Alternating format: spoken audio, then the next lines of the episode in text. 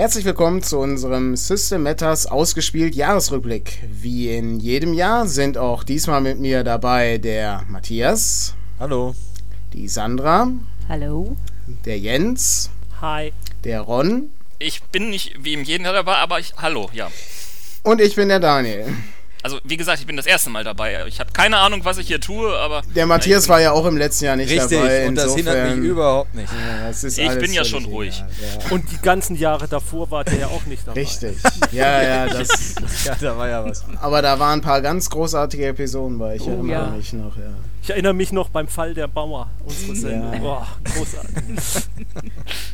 Wie beim letzten Mal wollen wir auch in diesem Jahr ein paar ja, Rückblicke machen auf das vergangene Filmjahr, auf das vergangene Jahr der Literatur und auch des Rollenspiels.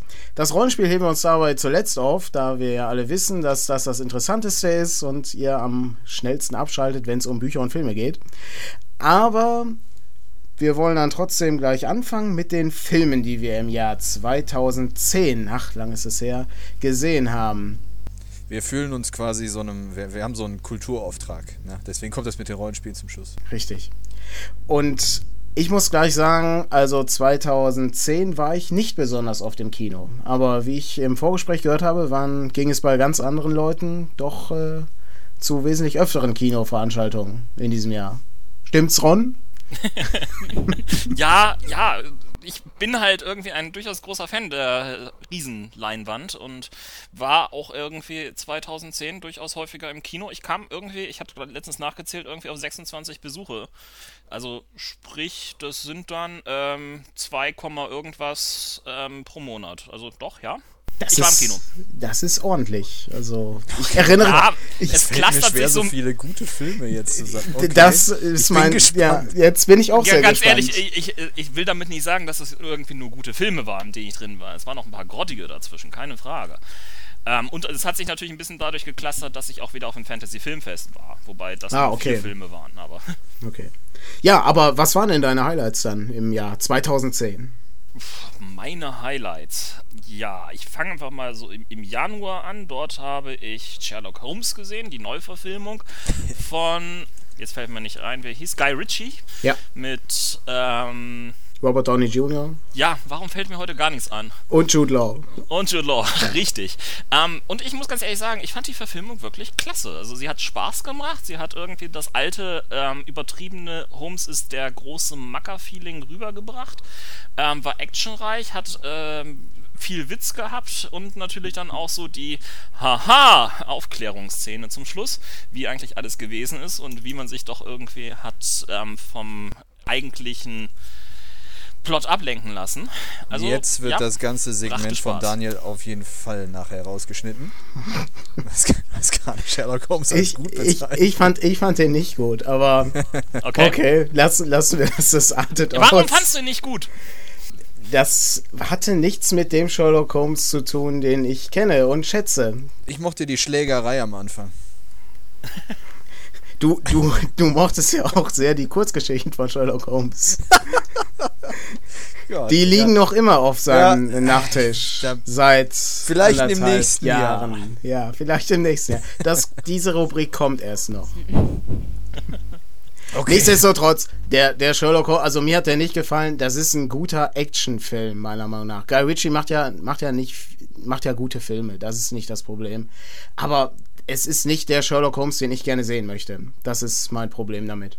Mir brachte er Spaß. Ansonsten, ich habe im Februar dann Soul Kitchen gesehen, was ähm, natürlich für mich als äh, Hamburger ein großer Genuss war, denn das ist wirklich eine Hommage an Hamburg schlechthin, die Fatih Akin da gebracht hat. Dann, ich überspringe jetzt mal ein paar Filme, ähm, waren wir im März in Nein, also N Nummer 9 ähm, eigentlich.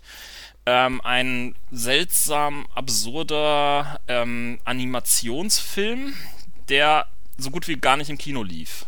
Es ist eigentlich so kleine Puppen, die dann irgendwie durch eine futuristische, postapokalyptische Landschaft ähm, laufen und keine ähm, Menschen sind mehr da und richtig bedrückend und seltsam und ja, unser großes Problem war überhaupt in irgendein Kino zu finden. Letztendlich hatten wir dann irgendwie Glück. Es gab ihn einmal irgendwie in einer Spätvorstellung unter der Woche noch in einem einzigen Kino in ganz Hamburg. Und ähm, als wir dann reingehen wollten, ähm, war dann plötzlich, nachdem wir die Karten gekauft haben, ein großer Zettel an der ähm, Kinotür. Dieser Film ist nur in Englisch. Gut, ich, ich verstehe Englisch, ich mag auch Englisch, äh, Filme im Original. Das ähm, hat jetzt allerdings ein Freund, äh, der da mit war und überhaupt kein Englisch kann, ähm, doch etwas irritiert. Und vor allen Dingen war es nett, dass man irgendwie das nicht vorher angekündigt hat. Wahrscheinlich wussten die es selbst nicht, weil sich das keiner angeguckt hat oder so. Das finde ich Also- tragisch, muss ich sagen. Ich, ich, ich mochte den Film. Ich hätte ihn jetzt als ein bisschen, ne, also fand ich ein guter Kinderfilm. Ich will das jetzt nicht neg- Und ich meine das nicht ja. negativ. Also, ne? Narnia ist für mich auch ein sehr guter Kinderfilm. Ja, ich, bis ich, auf ich den letzten Narnia-Film. Das ist kein sehr guter Film. Oh. Ich mochte die Narnia-Filme eigentlich alle durch die Bank nicht so richtig, aber. Hey, da bin ich mit dir auf einer Seite. Der erste war gut. Nein, der erste erste ist- war nein. richtig, richtig nein, gut. Ist, nein, nein. Und beim dritten Ah. schäme ich mich, Ja, dass der ich dritte- den ersten gucke. Der dritte ist großartig. Ich musste mich bei allen Leuten förmlich entschuldigen. Boah, das ich, äh, war, das war toll. Das war eine ganz großartige Kinoerfahrung. Da waren, äh, wir waren zu viert und dann saßen noch zwei Leute irgendwo äh, unten vor, der, vor dem Bildschirm da. Und äh, ja, der gesamte Film war mit Kommentar von uns. Das war echt gut. Jetzt frage ich mich, wenn bei wenn no, Nein schon nicht so lange lief, äh, also da habe ich, muss ich sagen, das habe ich nicht so wirklich mitbekommen. Also ich, ich habe ich hab eine Zeit drüber geblockt, ähm, wie mit diesem Film umgesprungen worden ist. Ähm, er, wenn ich das richtig in Erinnerung habe, ähm, liefen in ganz Deutschland sage und schreibe zwei Kopien. Oh, fein. Ist das nicht ein Tim Burton-Film? Ähm, Tim Burton war irgendwo als äh, entfernt hilfreicher Produzent mit Ah, dabei. okay. Also keine Ahnung, ob es Executive Producer oder was auch immer äh, war. ja. Ja, Aber Glück- er ist sehr Burtonesk in vielen Bereichen, ja. okay. Ja, zumindest gibt es den jetzt auf DVD. Also Ja. jeder, der ihn verpasst hat, kann sich dann, ich glaube, sogar auf Deutsch angucken. Also ich, Ja, okay. Ähm, eindeutig. ähm, ansonsten war es ja ein, ähm, ein Jahr der äh, etwas anderen Comic-Verfilmungen. Ähm, zum einen lief im April Kick-Ass an. Ich weiß nicht, ob wer von euch den gesehen hat.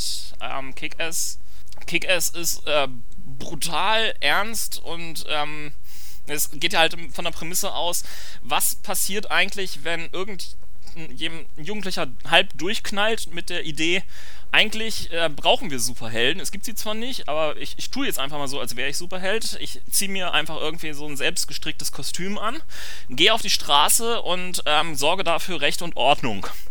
Was passiert? Richtig, er wird ordentlich zusammengemöbelt. Und ähm, ja, äh, der Film bringt Spaß, er ist brutal, ähm, er ist ähm, in einigen Punkten sehr, sehr überzogen. Also wenn ein Hit-Girl auftritt vor allen Dingen, aber Vor allem die, die Figur ist für einen äh, jungen Vater äh, einer kleinen Tochter echt äh, zum Teil unerträglich, aber ich fand ihn trotzdem gut. Nicolas Cage Ähm, mal wieder in einer guten Rolle. Ich wollte gerade sagen, Nicolas Cage ist der Vater. Ich meine, kann man so böse auf den Vater sein? naja, er hatte mal wieder eine neue Frisur. Nee, also das stimmt, das war der erste Film seit langem, in dem ich Nicolas Cage wieder ertragen konnte. Richtig. Hey, habt ihr Duell der Magier nicht gesehen? Das war Doch. 1A Unterhaltung. Doch, doch habe ich auch gesehen. Der Film war zwar eigentlich ähm, super schlecht. Ich muss auch noch sagen, ich fand das irgendwie zum Kotzen, wie sie die deutsche Übersetzung des Titels irgendwie vermurkst haben. Ja. Ich meine, wir stammen aus einem Land, in dem ein gewisser Goethe mal irgendwie ein Gedicht geschrieben hat, ähm, auf dem ein Disney-Film oder Disney-Kurzfilm ähm, ge- basierte. Und auf diesem Disney-Kurzfilm basiert wiederum dieser Film, nämlich Der Zauberlehrling. Das ist ein klassisches Gedicht von Goethe, was jeder von uns vielleicht mal in der Schule ansatzweise angekratzt hat. Ja, aber ich habe ein Interview mit dem Regisseur ähm, Turteltaub oder wie er heißt. Äh, Turteltaub, ja. Gehört und äh, da hatte ich nicht den Eindruck, dass der wusste, dass das aufgrund eines auf einem deutschen Gedicht beruht, sondern der Ja, hat immer nur von dem Disney-Film. Also ich habe es, ich habe Aber- den Film aber- gesehen und ich habe es nicht gemerkt. Ja. Ach, der hat, er hat, doch, da, gemerkt habe ich das schon, aber das ist grauenvoll. Das war bestimmt mit der schlechteste. Nicolas Cage. Doch, da war doch die eine. Szene, in der dann wirklich äh, hier die die äh, die, Die Wasser. ne? G g- genau, Ja. genau, genau, in, in der Die das dann Wassereimer. sauer macht und äh, dann spielen In die spielt der Besen verrückt und so weiter. Mhm. Genau. Richtig, ja. Doch, Richtig. da musste ich auch schmunzeln. Aber, Aber- im, Engl im englischen Original heißt der Film ja auch ähm, The Sorcerer's Apprentice, also der Zauberlehrling. Warum muss man das dann ins Deutsche so seltsam zurückübersetzen. Ja. Also, Die Goethe-Erbe, die sind ganz knallhart, was Copyright angeht. Die sind nicht weggeklagt bis zum geht nicht mehr. ah, ja, das, das, das mag sein, ja. Ja, ähm, Duell der Magier lohnt sich ansonsten nicht so sonderlich. Es ist eigentlich irgendwie so ein Popcorn-Fast-Food-Kino. Was ich klasse fand, war noch irgendwie die kleine Belohnung für die ähm, Abspann-Sitzenbleiber. Ah, da wurde nämlich dann irgendwie ganz zum Schluss noch ähm, also in, äh, der Hut von Mickey Mouse gezeigt, den er in einem Fantasia-Film getragen hat. Aber ja. Äh, Weiter der mit guten Filmen, weiter mit guten Filmen. Äh, ich, ich, ich wollte ja gerade irgendwie den Bogen mit den Comic-Verfilmungen ähm, schlagen und mein absolutes Highlight und wirklich der Favorit des letzten Jahres war die Verfilmung von Scott Pilgrim gegen die Welt. Ja, das stimmt. Das ist wirklich, das ist, das ist wirklich der beste Film des Jahres gewesen. Würde ich auch sagen. Na, dann müssen wir den wohl noch gucken. Eindeutig. Also es, es lohnt sich, diesen Film irgendwie anzugucken. Es äh, ist auch einer der Filme, der wunderbar gefloppt ist in den USA. Er hat irgendwas, was war das, 60 Millionen US-Dollar gekostet und hat Und wer 20 mehr dazu Millionen hören will, hört einfach in unser Ich liebe es Spezial rein. Da erzählt Ron ganz ausführlich über diesen Film. Mehr wird es hier Genau. nicht zu hören geben. Also nur, nur kurz, ich habe ich hab ihn auch gesehen und ich fand ihn auch sehr gut, aber ich würde ihn nicht als besten Film dieses Jahres bezeichnen. Was war denn dein bester Film des Jahres? Inception. Der ist Inception. auch sehr gut. Ja. Das ist Also, echt schwer. äh, ja. Bei, bei Scott Pilgrim erinnere ich mich daran, dass einige Leute sehr, sehr viel in den Film interpretiert haben, was ich wiederum nicht gesehen habe, aber der war dennoch furchtbar unterhaltsam. Äh, ne, grafisch. Okay, ähm, dann hört euch lieber die, die ausgespielte Folge an. ähm, Oh, da reden wir auch über Inception, relativ Ja. ausführlich und, Ja? und, und lange. Ja. Ja, wir, wir haben ja vergessen, über Inception zu reden. Wir wollten das ja immer noch machen, aber ähm, BubbleNet hat ja ein Inception-Review gemacht. Irgendwie 40 Minuten lang haben die sich über den Film unterhalten, auch mit Ach, den Ebenen. Also Ja. sehr, sehr hörenswert auch. Aber ja, Matthias, warum ist Inception dein Highlight für dieses Jahr? Oh, das ist nicht schwer. Es gab nicht viele andere Filme, die äh, mich überhaupt beeindruckt haben. Äh, der andere war nämlich Scott Pilgrim vs. The World. Ich wüsste gar nicht, äh, war irgendwas anderes Gutes? Äh, Ich meine, du, du hattest, ich habe äh, meine Vorbereitungszeit. Ähm, äh, es war knapp bemessen. Du hast die, du hast eine Liste gemacht, in was du äh, da warst. Ist noch irgendetwas auf dieser Liste, äh, die äh, ein richtig guter Film, wo du sagst, der könnte Also vielleicht es, zum Film sind des so, Jahres? also richtig gute, das ist irgendwie immer Geschmackssache. Also ich weiß, dass super viele Leute beispielsweise sehr begeistert waren von Toy Story 3. Ähm, ich habe ihn gesehen, ich bin sonst ein großer Fan von Pixar-Filmen und habe aber für mich irgendwie festgestellt, dass diese Toy Story-Filme irgendwie mich nicht so richtig ansprechen. Ja, er war emotional, ja, es war traurig, irgendwie so eine gewisse Abschiedsgeschichte dann irgendwie ins Erwachsenenleben, aber ja, Nee, habe Ja, hab ich, war nett. hab ich noch nicht mal gesehen, muss ich ganz ehrlich sagen. Okay, ähm, ja, ich möchte zu dann zu Inception auch nicht so viel verlieren. Großartiger Film, äh, Christopher Nolan, Leonardo DiCaprio war. Ich erinnere mich, äh, eine vielleicht nette Sache war, dass wir da seit langer Zeit mal wieder von einem Trailer beeindruckt waren, der nicht Oh. sofort gleich alles verraten hat. Ne, und wir uns wirklich nach dem Trailer gefragt haben, meine Güte, was ist das? Ist, ist das, ne? Und dann Nolan, der, ein neuer Nolan-Film? Okay, okay. In, Interesse, Interesse. Und dann war der im Kino und wir waren beeindruckt, weil wir weder wussten, worum es geht, also zumindest ich nicht. Und äh, eine tolle Geschichte mit Sci-Fi-Elementen erzählt wurde. Was man auf jeden Fall Inception lobend erwähnen muss, ist, dass der, ähm, dass dort Hollywood mal ordentlich Geld ähm, in die Hand genommen hat bei einem Film, der nicht unbedingt das große Blockbuster-Potenzial beinhaltete. Es war halt wirklich eine ganz eigene Geschichte, die ähm, nicht unbedingt für das Mainstream-Popcorn-Publikum ähm, ähm, ja, Hit-Garantie aufweisen konnte. Aber ähm, dort wurden sie ja auch des Gegenteils belehrt und der Film ähm, schlug ein wie eine Bombe. gab ja auch für die vielleicht etwas äh, unbedarfteren Leute auch eine, eine Menge toller gedrehter Action-Szenen, ähm, die mich auch sehr begeistert haben. Also bei, bei dem Film hat für mich äh, alles gestimmt. Wie gesagt, ich äh, rechne den Film hoch an, dass er mit, äh, mich mit großartigen Bildern beeindruckt hat und gleichzeitig noch damit eine tolle Geschichte erzählt hat. Das äh, sehe ich selten. Wenn, wenn dann sehe ich immer nur ähm, großartige Bilder und ja, äh, Star Wars vielleicht äh, da an dem und, und äh, dann leidet meistens irgendetwas darunter. Und bei ähm, Inception, ja, war, war toll. Ich kam da raus und dachte, Wahnsinn, da wurde mal, da wurden Special Effects mal genutzt, um, eine, eine tolle Geschichte zu verstärken. Ja, weitere Filme im Schnelldurchlauf. Ähm, äh, Im Oktober war ich in der Vorpremiere von The Social Network drin. Ähm, Gerade für jemanden, der irgendwie auch irgendwo auf Facebook ist, war das durchaus ein interessanter Film zu sehen.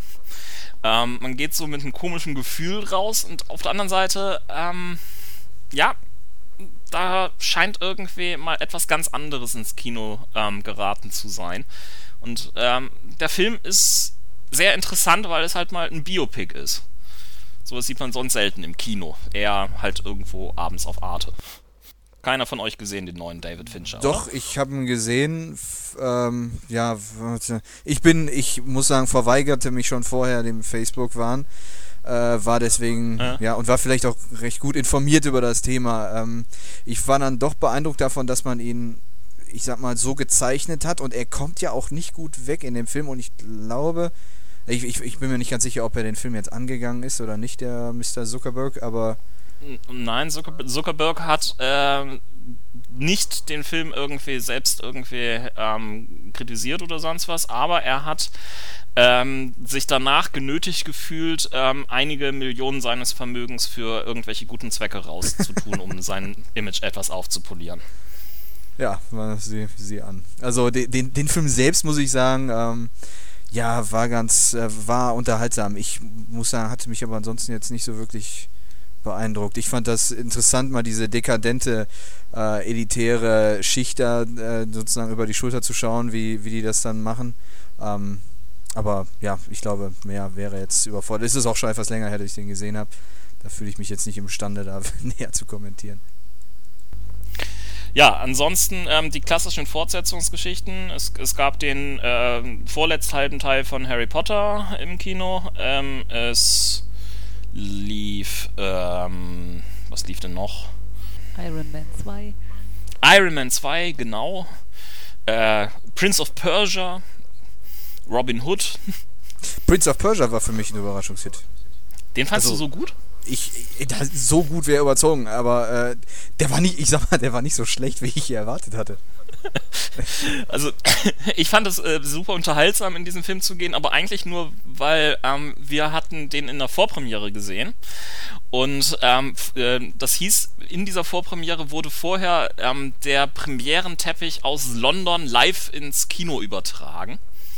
Oh. Ähm, das, das heißt, wir, wir saßen dort und ähm, haben dann Steven Gettchen, ähm, der ansonsten halt irgendwie für Pro7 immer die äh, Red Carpet Shows vom Oscar moderiert und das eigentlich sehr, sehr gut macht, ähm, wieder dann in einem Londoner Einkaufszentrum stand und ähm, von Zeit zu Zeit dann irgendwelche ähm, Schauspieler doch irgendwie auch bei ihm mal gnadenvollerweise anhielten und äh, einen Kommentar zum Film abgeben und das war eigentlich unterhaltsam als der Film danach. Seitdem bin ich ein Fan von Steven Gettchen, muss ich ganz das, ehrlich das sagen. Das kann ich nicht. Ich, ich wollte das vorhin. Es, es fällt mir schwer, das so stehen zu lassen, aber ich. Äh, okay. wie, wie, kannst du das so einfach überhaupt nicht, meine? Das ist pro sieben, das ist privat, das ist. Nee, komm, das ist. Äh, dieser Bauch- und, Bauch und Hirnfreien ja, ich weiß nicht, ähm, ich, ich, ich, ich, muss, muss dazu auch sagen, ich ähm, mache jedes Jahr irgendwie, nehme ich mir einen Montag irgendwie extra frei, ähm, nämlich den Montag nach der Oscar-Verleihung und mache eine Oscar-Nacht-Party. Und ähm, dazu gehört dann halt auch irgendwie die Übertragung und ähm, grausam war es zwischenzeitlich, als Anke Engelke da irgendwie rumgehüpft ist für Pro7. Mittlerweile macht es wieder Steven Gettchen und der ähm, ist tatsächlich auf jeden einzelnen der Schauspieler vorbereitet und ähm, stellt ihnen Fragen, die durchaus ein bisschen mehr relevant sind als Ach, was, von wem ist denn dieses Kleid? Interessant, okay. Also ja, vielleicht bin ich da auch jetzt zu oberflächlich, das gebe ich gerne zu. Äh, ich muss sagen, ich äh, äh habe mir die Berichterstattung da noch nie so angesehen. Und dann vor allen Dingen würde ich mir, glaube ich, das auch nicht mit Steven Gätchen. Aber gut, vielleicht nein, jetzt beim nächsten Mal. Ganz, ganz schlimm ist, dass irgendwie Annemarie Warnkross oder wie diese andere ähm, Dame da heißt, irgendwie auch noch irgendwie immer da drum moderieren muss.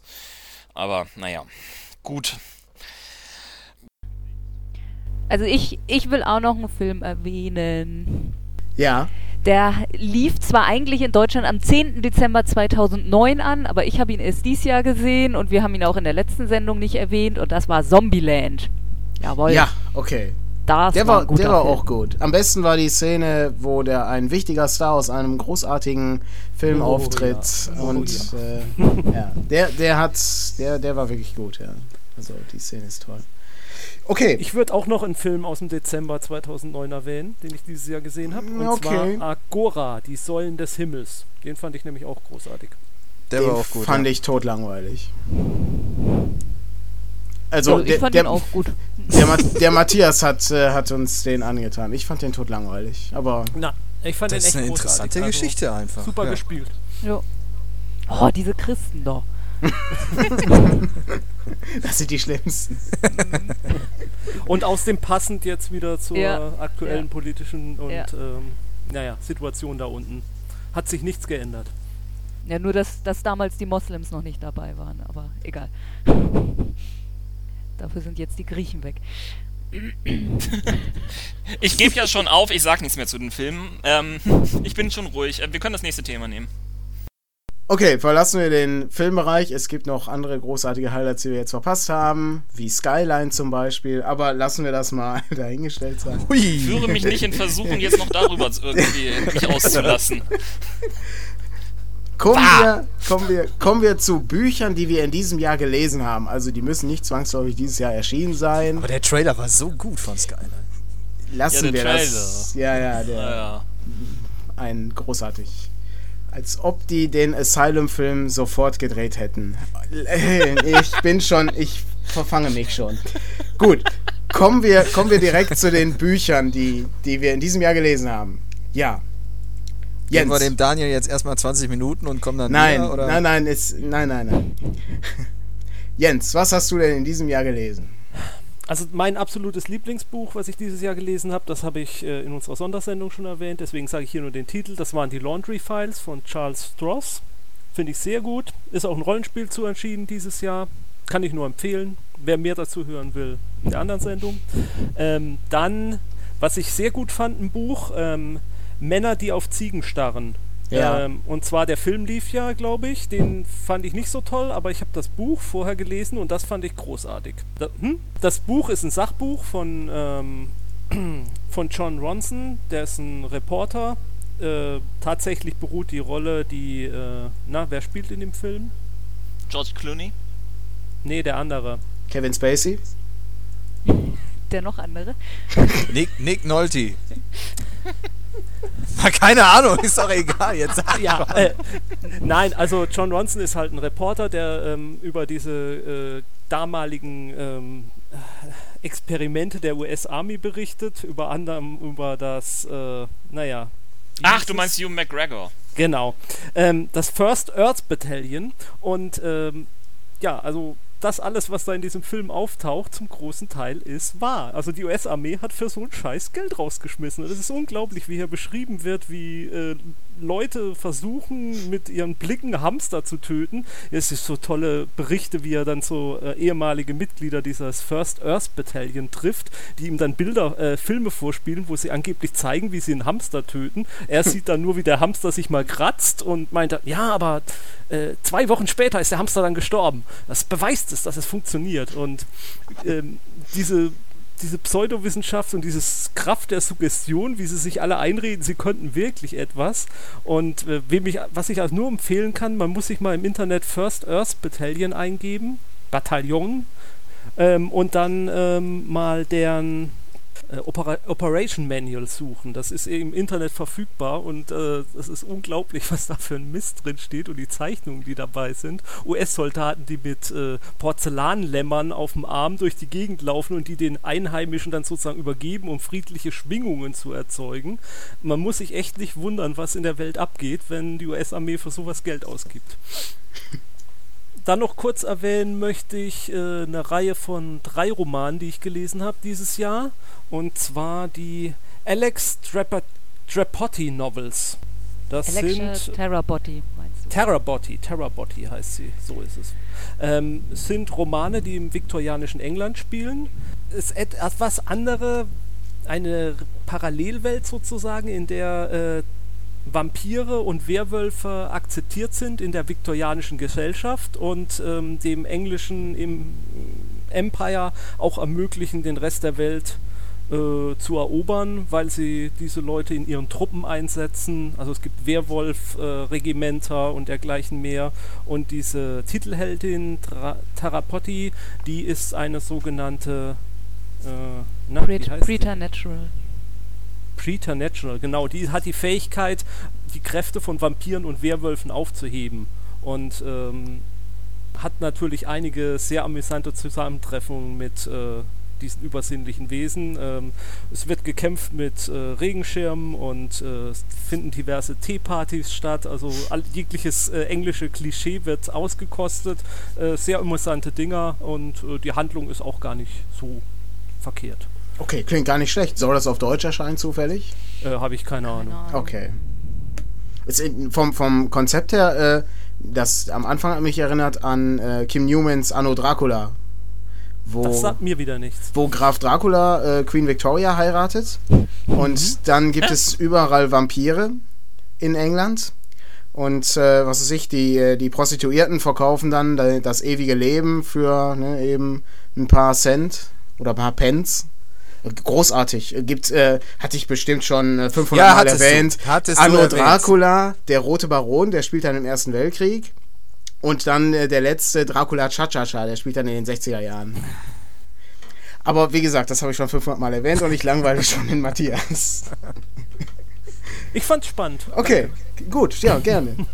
ähm, ja, Matthias, was hast du denn gelesen in diesem Jahr? Achso, ja, bei mir geht es etwas kürzer. Ich, äh, ich kann mich nämlich eh nicht mehr daran erinnern, was ich das ganze letzte Jahr gelesen habe. Äh, bei mir hat sich aber eine kleine Lesewut wieder, ist ausgebrochen jetzt im Dezember durch ähm, Weihnachten hervorgerufen, würde ich mal so sagen. Und ich erwähne einfach mal die letzten drei Sachen, die ich da sehe. Und das sind die äh, beiden ersten Witcher-Bände, die, die noch in äh, Kurzgeschichten-Version sozusagen geschrieben sind. Ich habe mir sagen lassen, die nächsten fünf, die da kommen, seien eine zusammenhängende Geschichte. Ich bin mal sehr gespannt. Und äh, erzähl mal erst kurz dazu was. Ich bin fürchterlich beeindruckt. Also, äh, wie schnell und unterhaltsam das geschrieben ist. Der, den ersten Band Ach, das gilt für beide Bände. Die hatte ich beide in äh, knapp zwei Tagen durch.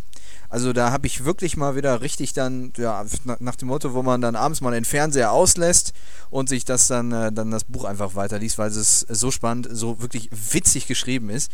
Ähm, es werden ja dann auch äh, alte Märchen dann äh, verhohnepiepelt. Ich muss sagen, war ich ganz beeindruckt von. Ähm, dann habe ich gelesen, ähm, da bin ich mit, da bin ich nämlich jetzt auch erst kürzlich fertig geworden, aber das habe ich, das hat sich etwas über das Jahr gestreckt, passt deswegen glaube ich auch ganz gut. Das war Terror. Das ist, äh, was Daniel, Dan, Dan Simmons? Dan Simmons, ja. Ja, über die Nordwestpassage ähm, dazu kann aber ich, ich, ich habe das schon wieder, die Details da jetzt, das kann glaube ich der Daniel da besser erzählen, der hat das sich ja schließlich damit etwas intensiver beschäftigt. Interessantes Buch, äh, leider für mich glaube ich etwas zu wuchtig, da, deswegen war ich auch sehr interessiert an den äh, Witcher-Roman. Dann habe ich kürzlich Blade Runner gelesen, Philip K. Dick, und war äußerst angetan davon. Ich bin ein Fan des Films und mich hat beeindruckt, ich glaube das Buch, wenn ich es richtig erinnere, ist von 66 äh, hat mir sehr gefallen, muss ich sagen. Ist, äh, hat, hat auch interessanterweise nicht allzu viel mit dem Film zu tun. Ja, der Hintergrund stimmt, äh, aber ähm, die Geschichte wird dann doch erheblich anders erzählt und man hat dann so leichte Aha-Effekte bei manchen Sachen, die dann auch im Film so auftreten. Äh, also, ich fasse mich kurz. Auch für Leute, die den Film gesehen haben, lohnt sich das Buch. Es wird nicht einfach nur der Film nacherzählt. Das funktioniert, das war sehr spannend zu lesen. Auch finde ich schnell geschrieben was ich jetzt, wie gesagt, von Dan Simmons leider nicht so behaupten kann. Das, das habe ich auch dann, überhaupt nicht. Ach, ich hab's für ich komm, das ist schon ein schlechtes Zeichen, wenn ich so ein Ding mal, ich glaube, ich habe es einmal für zwei Monate irgendwo liegen lassen und dann äh, habe ich nachher wieder angefangen. Außerdem, wir hatten uns darüber unterhalten, es ist tragisch bei Terror gehen. Das ist dann Geschmackssache. Gut, gebe ich zu. Für mich sind nämlich ungefähr bei drei Viertel des Buches sind, ist der, der, sind die wichtigsten Charaktere schon gestorben. Ja, Und äh, bei Daniel und äh, ich glaube ein, zwei anderen Leuten im Bekanntenkreis war das nicht so. Und dann gebe ich gerne zu, dann ist das vielleicht interessanter bis zum Ende. Für mich war, war das so ein, so ein harter Schlag mitten im Buch, da ich sagte, was, wie, er ist tot? Nein, oh mein Gott, warum soll ich jetzt eigentlich noch weiterlesen? Ähm, ja, und Äh, damit äh, fasse ich mich... Kann Ja. ich mal auf, kurz nochmal auf Blade Runner zurückkommen? Also bei mir Bitte. ist lange her, dass ich ihn gelesen habe, aber ich meine, das Buch hat doch so fast überhaupt nichts mit dem Film zu tun. Ja, ich, äh, also, ähm, ich sag mal, die, diese Hautjobs, die sind schon drin. Es gibt, äh, Deckard ist äh, der Hauptcharakter, es gibt den, äh, es gibt diesen Konzern, der, der die Nexus 6 herstellt, also, ich Ja, gut, aber die, die- ganze Handlung an sich. ja, äh, da, äh, klar, ich, also nur der, nicht, nur der Hintergrund ist ja gleich, aber die Handlung ist ja noch Ja, ich tue mich schwer damit. Ich meine, immerhin ist äh, die Rachel Rosen auch dabei. Äh, seine, seine Romanze in Anführungszeichen ist ja auch im Buch. Also ich würde mich. Nee, deswegen habe ich es so merkwürdig formuliert. Ich, ich, ich kann nicht behaupten, dass es äh, den Film nacherzählt, aber ich möchte auch nicht sagen, er hat überhaupt nichts mit dem Film zu tun. Denn immerhin stimmt der Hintergrund komplett. Und, und es sind dann da auch, glaube ich, acht Individuen, die dann, äh, die dann, äh, dann abgestürzt sind und die er dann auf der, äh, auf der Erde finden muss. Ja, Also nachdem ich, nachdem ich den, nachdem ich damals den Roman gelesen hatte, oder ist es überhaupt ganz ein Roman, ist ja relativ kurz, ne? Da hatte ich zum ersten Mal verstanden, dass sich Leute drüber über, über Blade Runner den Film aufregen konnten. Aufregen konnten? Ja, in wirklich? dem Sinne, dass sie meinten, das wäre ja eine Vergewaltigung des, ähm, Ach so. des, Ach, sowas äh, gibt's äh, immer. Okay. des, des Grundmaterials gewesen. Boah, das was, kann ich ich jetzt aber nicht, was ich jetzt um Gottes Willen nicht behaupten will, nur ich konnte es damals dann nachvollziehen, dass Okay. Leute so denken konnten.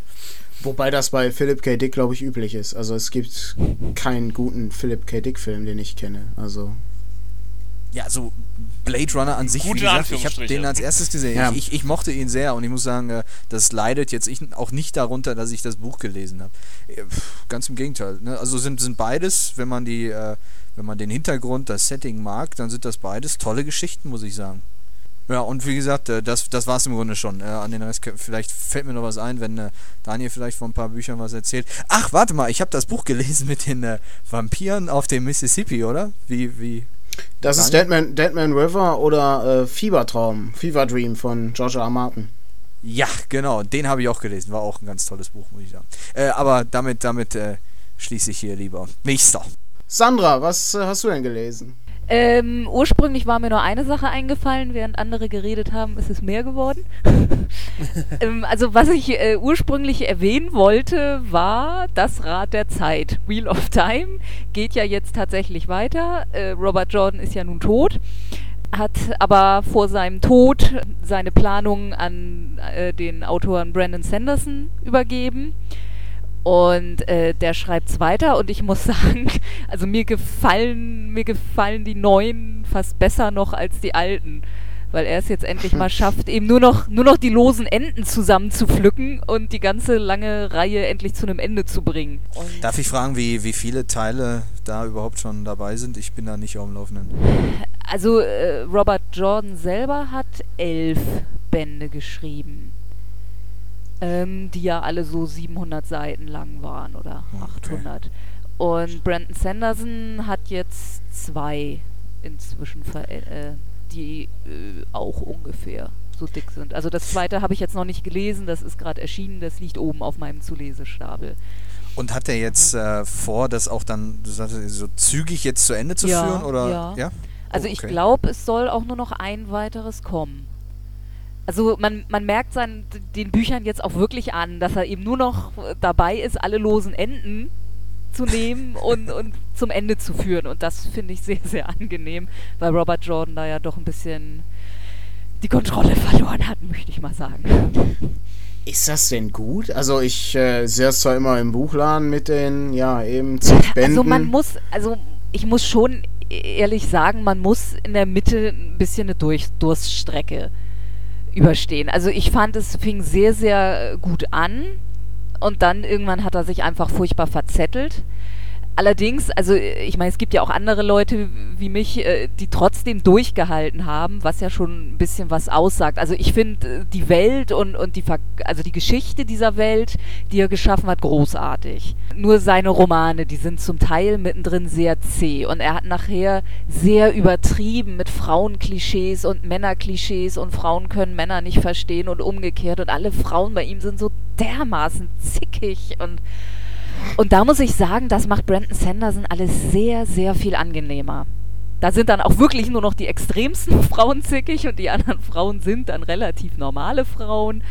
Und also das, das macht er wesentlich besser tatsächlich. Also ist natürlich hart irgendwie, wenn der, der Zu-Ende-Schreiber das besser macht als der Originalautor, aber also äh, jetzt machen, also der letzte Band hat mir wieder echt richtig Spaß gebracht und eben vor allem, weil man merkt, es geht zum Ende. Also all das, auf das man jahrelang sich immer gefragt hat, uh, wie das wohl enden wird. Man sieht jetzt das Ende kommen. Es ist dann irgendwie auch schon eine Erleichterung, oder? Also ja. ja, ja, also ich meine, ich ich gucke hier gerade, also äh, Robert Jordan hatte Band 11 im Oktober 2005 veröffentlicht und Oktober 2009 kam dann eben der erste Band von Brandon Sanderson.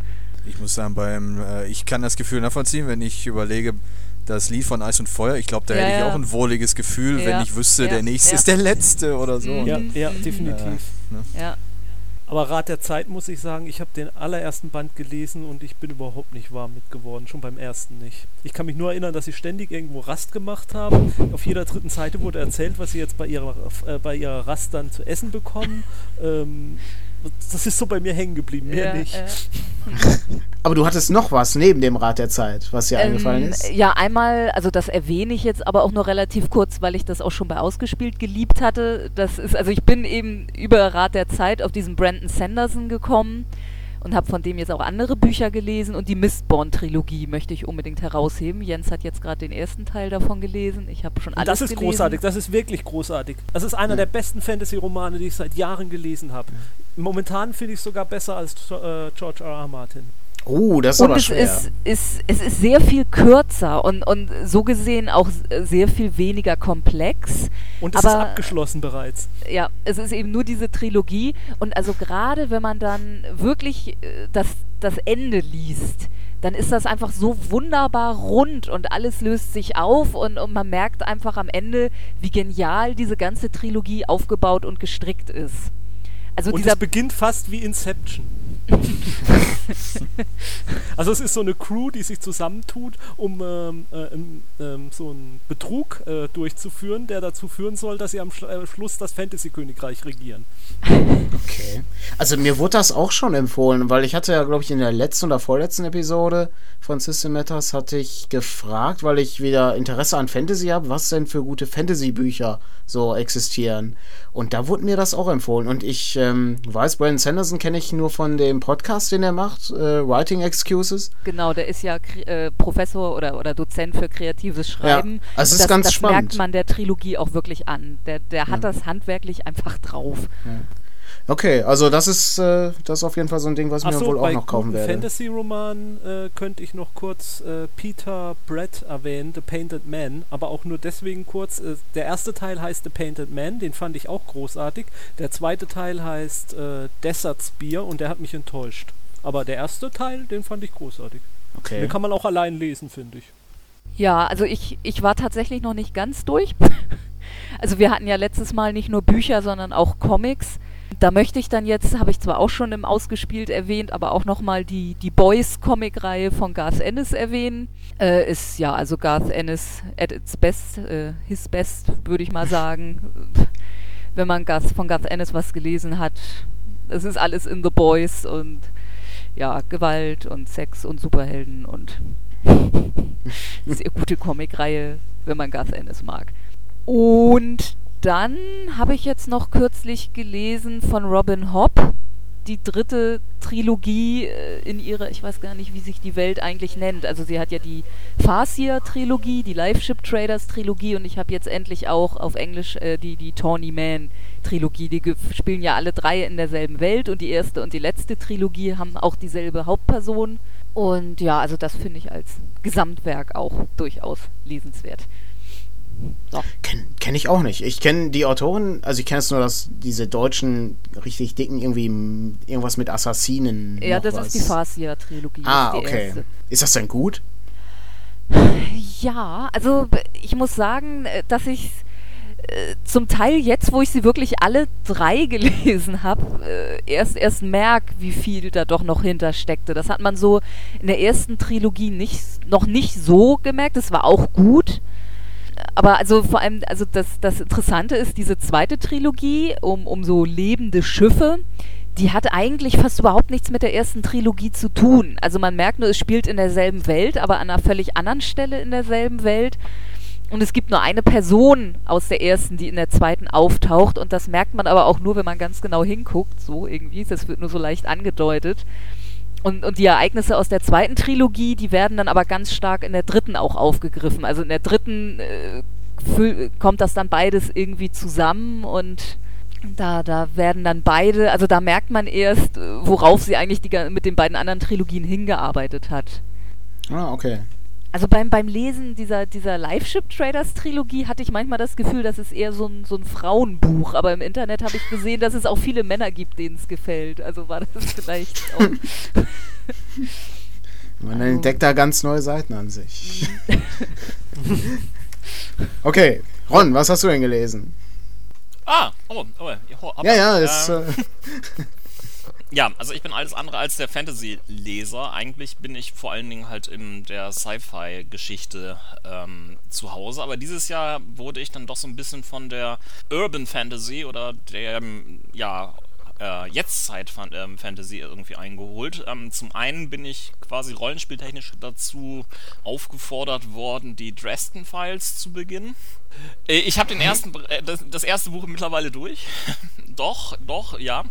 Ähm, und äh, ich, ich, ich fand das sehr, sehr spannend, ähm, gerade mit diesem ähm, rauchigen Noir-Aspekt. Ähm, also ich- ich dachte, also das halbe Buch, okay, das ist so das klassische Detektiv-Story in den 30er, 40er Jahren. Ähm, na gut, das nicht, aber ähm, es ist sehr, sehr ähm, angenehm durchaus irgendwie zu lesen und ähm, mir, mir wurden jetzt auch schon viele kleine Details ähm, klarer, die ich jetzt irgendwie dann für das Rollenspiel irgendwie nehmen kann.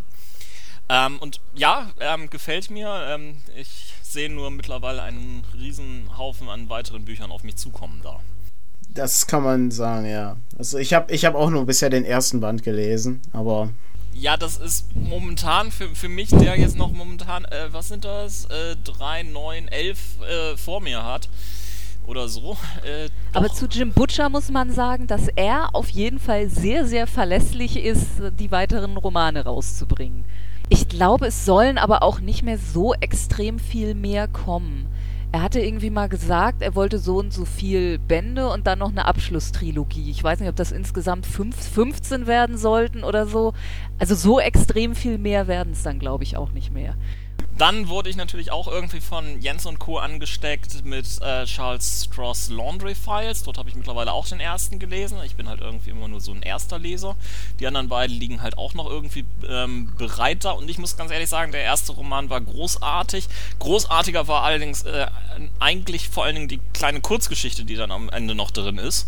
Äh, The Concrete Jungle, übrigens auch im Ja, Internet frei lesbar, die ich dermaßen ähm, toll fand, dass ich sie gleich eins zu eins kopiert habe für eine Rollenspielrunde, die ich gemacht habe. Ähm, Gott sei Dank konnten ähm, meine Spieler damit nichts anfangen, aber denen hat auch die Story einfach Spaß gebracht. worum geht's denn in der Geschichte? In The Concrete Jungle geht es um ähm, versteinerte, versteinerte Kühe, Es gibt die, eine ähm, versteinerte Kuh zu viel. die letztendlich in einen kleinen verstaffenden Ort namens Milton Keynes in Großbritannien tatsächlich existieren. Das ist nämlich irgendwie so eine Art Kunstprojekt. Dort wurde aus irgendwelchen Zement eine so große Kühe ähm, hergestellt und plötzlich tauchte eine weitere Kuh auf, die offensichtlich versteinert ist. Und ähm, dann kulminiert das Ganze mit verschiedensten Aspekten. Irgendwann werden ähm, alte ähm, Medusa-Legenden ins Spiel gebracht und so weiter. Es bringt einfach wirklich Spaß, sie zu lesen. Also die kleine Kurzgeschichte ist auch im Internet verfügbar, wie gesagt. Und ähm, empfehle ich wirklich als Einstiegsdroge in diesem Bereich doch sehr. Es ist sehr spannend und spaßig zu lesen. Da gibt es einige Kurzgeschichten im Internet frei zur Verfügung von ihm, die dann auch in den Romanen, in den Büchern auftauchen. Also da kann man durchaus kostenlos mal reinlesen, ob das für was für einen ist. Verlinken wir am besten einfach. Mhm, genau. Klar. Ähm, ansonsten habe ich ähm, Simon R. Green dieses Jahr wieder entdeckt. Den hatte ich vor Jahren gelesen mit der, äh, seiner Todstelzer-Reihe. Und ähm, er hat jetzt, äh, oder beziehungsweise es gibt jetzt im Deutschen ähm, vom Bastei Lübbe Verlag neu ähm, seine, ähm, ja, man könnte es fast so als Art Wächter-Reihe klassifizieren. Fängt an mit Wächter der Menschheit, ähm, sehr James Bond-mäßig, wird dort von einem ähm, übernatürlichen Geheimagent, ähm, der ähm, erzählt, der ja, die Menschheit äh, vor den ganzen übernatürlichen Gesocks schützen muss, das dort um uns herum existiert. Äh, und er stammt aus einer Familie von ähm, Geheimagenten und äh, ist übermenschlich stark, schnell und ähm, ja, äh, man hat bei Simon R. Green irgendwie immer so das ähm, Gefühl, dass er eigentlich äh, so wirklich riesengroße ähm, Hammer rausholt. Also ähm, all seine Protagonisten sind irgendwie super stark, super schnell, super intelligent und so weiter, aber äh, er schafft es auch gleichzeitig ähm, vom Plot her es gut ausbalanciert zu machen und ähm, ja, also bringt Spaß zu lesen. Es gibt wunderbare ähm, Anekdoten und Anspielungen auf James Bond Filme. Ähm, was mich genervt hat, war, dass jetzt gerade im zweiten Roman, der jetzt derzeit auf meinem Tisch liest, äh, liegt, ähm, es einen Auftritt von ähm, dem ähm, Ursprungs-Todstelzer gibt. Und äh, dort hat der deutsche Übersetzer absolut geschlampt und statt Todstelzer äh, dann plötzlich Todesjäger draus gemacht. Also einen Eigennamen falsch zu übersetzen ist einfach äh, absoluter Humbug. Und was ist denn ein Todstelzer? Ähm, Todstelzer ist eigentlich eine Art seltsamer Familienname, ähm, der halt auch für eine gesamte Buchreihe herhielt. Also ähm, das ähm, wo, hieß halt im englischen Original Death Stalker. Und das ist eigentlich so eine, eine Sci-Fi-Reihe, ähm, die ziemlich blutig und ziemlich ähm, alles andere als Hard Sci-Fi also ist. Ja, äh, und die, die, sehr, sehr spaßig und sehr, sehr humorvoll zu lesen und sehr, sehr abstrus bismalen ist. Und ähm, ja, er lässt jetzt plötzlich in dieser ähm, seiner ähm, Fantasy-Geschichte plötzlich ihn auch auftauchen. Also einen der Todstelzer, also diesen Familiennamen und falsch übersetzt? Nee, was soll das? Zumal es auch noch der gleiche Verlag ist, also da wurde richtig geschlammt in der Übersetzung. Ähm, ansonsten habe ich äh, gelesen das Unsterblichkeitsprogramm von Richard Morgan. Das äh, ist ein ähm, ja, äh, ein Buch, das äh, auch wiederum sehr Film Noir-mäßig beschrieben ist. Also es geht um einen Privatdetektiv in einem Sci-Fi-Setting. Aber es ist nicht nur ein Sci-Fi-Setting, es ist ein Transhumanismus-Setting. Also Menschen, die halt tatsächlich irgendwie jeweils in den nächsten Körper gesleeved werden. Ähm, und äh, damit halbwegs zurechtkommen müssen. Und da drin wird letztendlich eine, ähm, ja, dort gibt es einen Auftraggeber, ähm, der ähm, den Protagonisten als Privatdetektiv anheuert, äh, mit dem Auftrag, dass ähm, dieser doch herausfinden sollte, äh, wer ihn umgebracht hat. Also den Auftraggeber. Denn ähm, in Wirklichkeit ist der Auftraggeber, den, der jetzt vor ihm äh, äh, steht, nur ein 36 Stunden altes Backup des äh, eigentlich Ermordeten. Und die Polizei hat bisher nichts rausgefunden. Und äh, er würde doch gerne wissen, was da eigentlich passiert ist. Und so stolpert der Protagonist durch ein, eine etwas bizarre Welt, ähm, die teilweise sehr actionreich ist. Ähm, es gibt dann auch von Zeit zu Zeit äh, diesen Einschnitt, äh, jetzt ist irgendetwas passiert, wieso bin ich jetzt hier gerade zurückgekehrt irgendwie in diesen äh, Körper, was soll das jetzt? Was ist denn jetzt irgendwie passiert? Wieso bin ich jetzt als Backup reaktiviert worden? Ähm, sehr spannend, ähm, vor allen Dingen auch dadurch, dass halt auf diese, ähm, diese Romanreihe mittlerweile mit Eclipse Face ein Rollenspielsystem halb aufbaut. Also. Okay, interessant. Also ich habe den ersten Roman habe ich auch hier rumliegen, aber Ja. gelesen habe ich ihn noch nicht. Wusste gar nicht, dass es auch ein Rollenspiel zu gibt eben mittlerweile. Naja, also äh, Eclipse Face bedient sich ganz vielen Elementen aus ähm, diesem Transhumanismus. Also ähm, steht auch vorne, vorne drin, dass sie da ähm, recht nett geklaut haben. Okay. Ich hatte bisher den Eindruck, dass Eclipse Face äh, bei ähm, GURPS Transhuman Space geklaut hat. Naja, gut, also die, die, das eigentliche Genre des Transhumanismus äh, im Sci-Fi-Bereich gibt es ja an vielen, vielen Stellen. Äh, ja, habe ich sonst noch was gelesen? Ah, doch, ähm, äh, noch einen kleinen Comic, den ich äh, lieben möchte, nämlich ähm, äh, Faust, der erste Teil. Nicht von Goethe, ähm, sondern von Flix.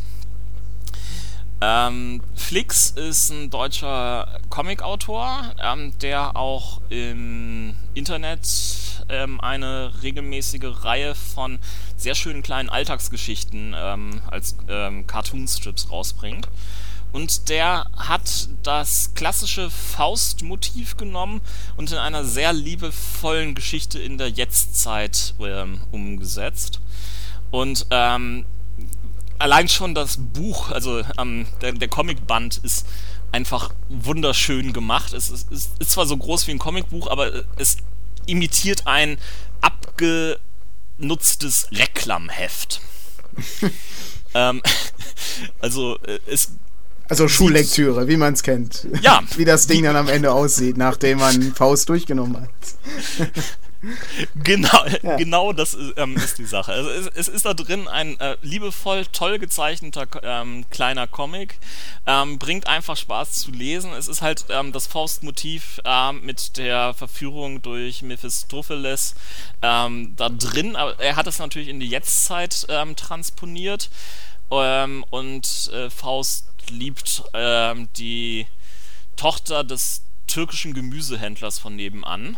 Ähm, das äh, ist jetzt die neue äh, Begierde und ja, ähm, gleichzeitig fängt es an irgendwie am Anfang mit einer Wette mit Gott und so weiter. Ähm, sie, dieser Comic ist zum größten Teil auch bei der FAZ äh, nachlesbar, meines Wissens. Aber er ist jetzt halt komplett rausgekommen und ähm, es, es lohnt sich einfach zu lesen. Es ist sehr amüsant, schnell durch, aber bringt Spaß. Okay. Ja, das wär's von meiner Seite. Ja, Daniel, was hast du denn gelesen? Ja, gelesen habe ich dieses Jahr viele Klassiker, könnte man sagen. Also, ich lese ja sehr gerne Kurzgeschichten. Und da habe ich dann dieses Jahr unter anderem von Roald Dahl Küsschen, Küsschen und noch ein Küsschen zu Ende gelesen. Wo man auch einige Episoden vielleicht kennt in Filmen. Also, das äh, hatte ich aber, glaube ich, auch schon mal in unserem Podcast erzählt. Also, ich möchte mich da ungern wiederholen, weil am es ist ja, es ist ja ganz toll, wenn man dann immer ein paar neue Tipps bekommt. Darum höre ich mir auch so Podcasts an, unter anderem, um auch so Lesetipps und Filmtipps zu bekommen. Ja, dann. Podcast, was ist das denn? Ja, ja, das, äh, das ist so. Dann ganz abgefahrene Kurzgeschichten habe ich unter anderem von Kelly Link gelesen. Der Band heißt Die Elbenhandtasche. Da ist die erste Geschichte noch, ja, ich sag mal, abgedreht, aber noch nicht so abgedreht. Da geht es dann darum, dass ähm, in der Handtasche der Großmutter ein ganzes Volk lebt und die Tochter erbt dann diese Handtasche und ja, kommen dann die Leute, kommen dann raus aus der Handtasche und leben dann in unserer Welt so ein bisschen und gehen dann wieder zurück. Das ist noch alles, sagen wir mal, ganz normal. Und Aber das ist entstanden, weil da ein Brötchen drin verschimmelt ist, oder? Nee, das ist einfach die, ähm, die wurden, glaube ich, angegriffen und dann haben die sich entschlossen, äh, zieht, wir ziehen einfach mit dem ganzen Dorf in diese Handtasche hier. Und die, ähm, die, äh, die Großmutter war dann die Frau, die äh, ja auser auserkoren wurde, in der richtigen Welt zu leben, um dann auf die Handtasche aufzupassen. Das ist, das ist noch eine ganz normale Geschichte. Und dann wird Normal. das. Ja, dann wird das richtig abgedreht. Also angefangen von äh, der Story mit dem Supermarkt, in dem draußen so Zombies rumschleichen und die kommen dann rein und kaufen Gegenstände und die bezahlen das dann mit totem Laub. Und die beiden Leute, die da arbeiten, die arbeiten da irgendwie 24 Stunden lang und die müssen sich immer nebenbei, ja, der eine schläft dann und der andere hält dann Wache, um dann keine Kunden hier entkommen zu lassen, wenn sie irgendwie was kaufen. Aber da kommen gar keine Kunden. Da fährt immer nur eine Frau vorbei, die einen Hund im Auto hat und der Hund guckt irgendwie nur dumm raus.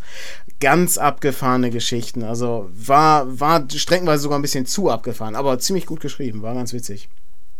Ja, dann habe ich noch äh, gelesen von Roger Selesny, der Clan der Magier. Da habe ich, glaube ich, auch 500 Mal schon im Podcast drüber erzählt.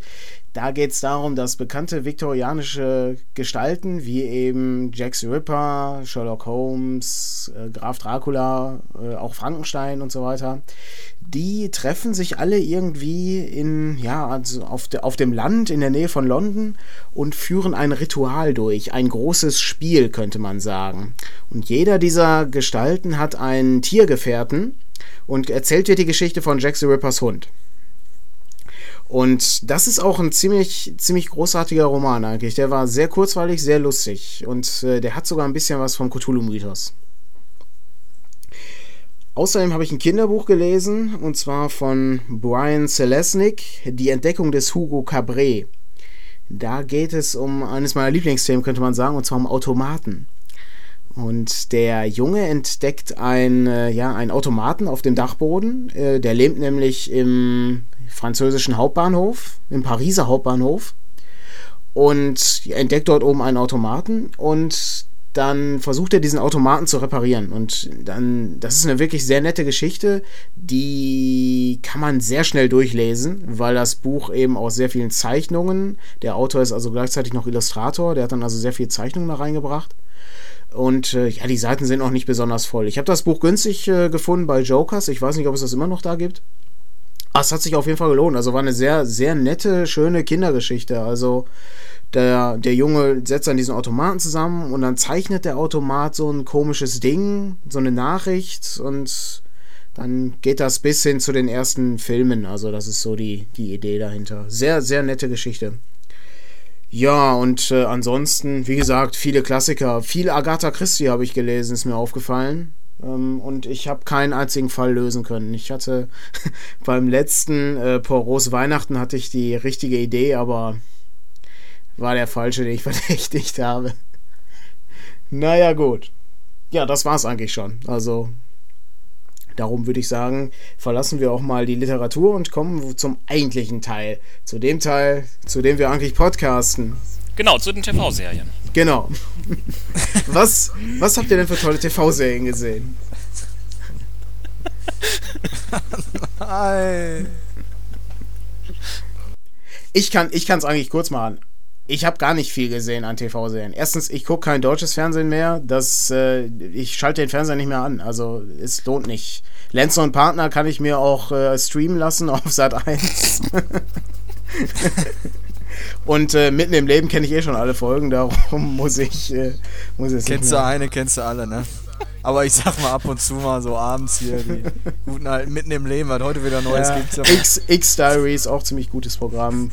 Ist Quali oh ja, Quali oh ja, das ja. ist meine absolute Lieblingssendung. Das ist Qualitätsfernsehen. Sowas, ja, und, ne? und also diese Schauspieler. Ja, grandios. genial. Laien, die Laien darstellen. Method Acting, Method Acting. Ja, ganz, ganz großartig.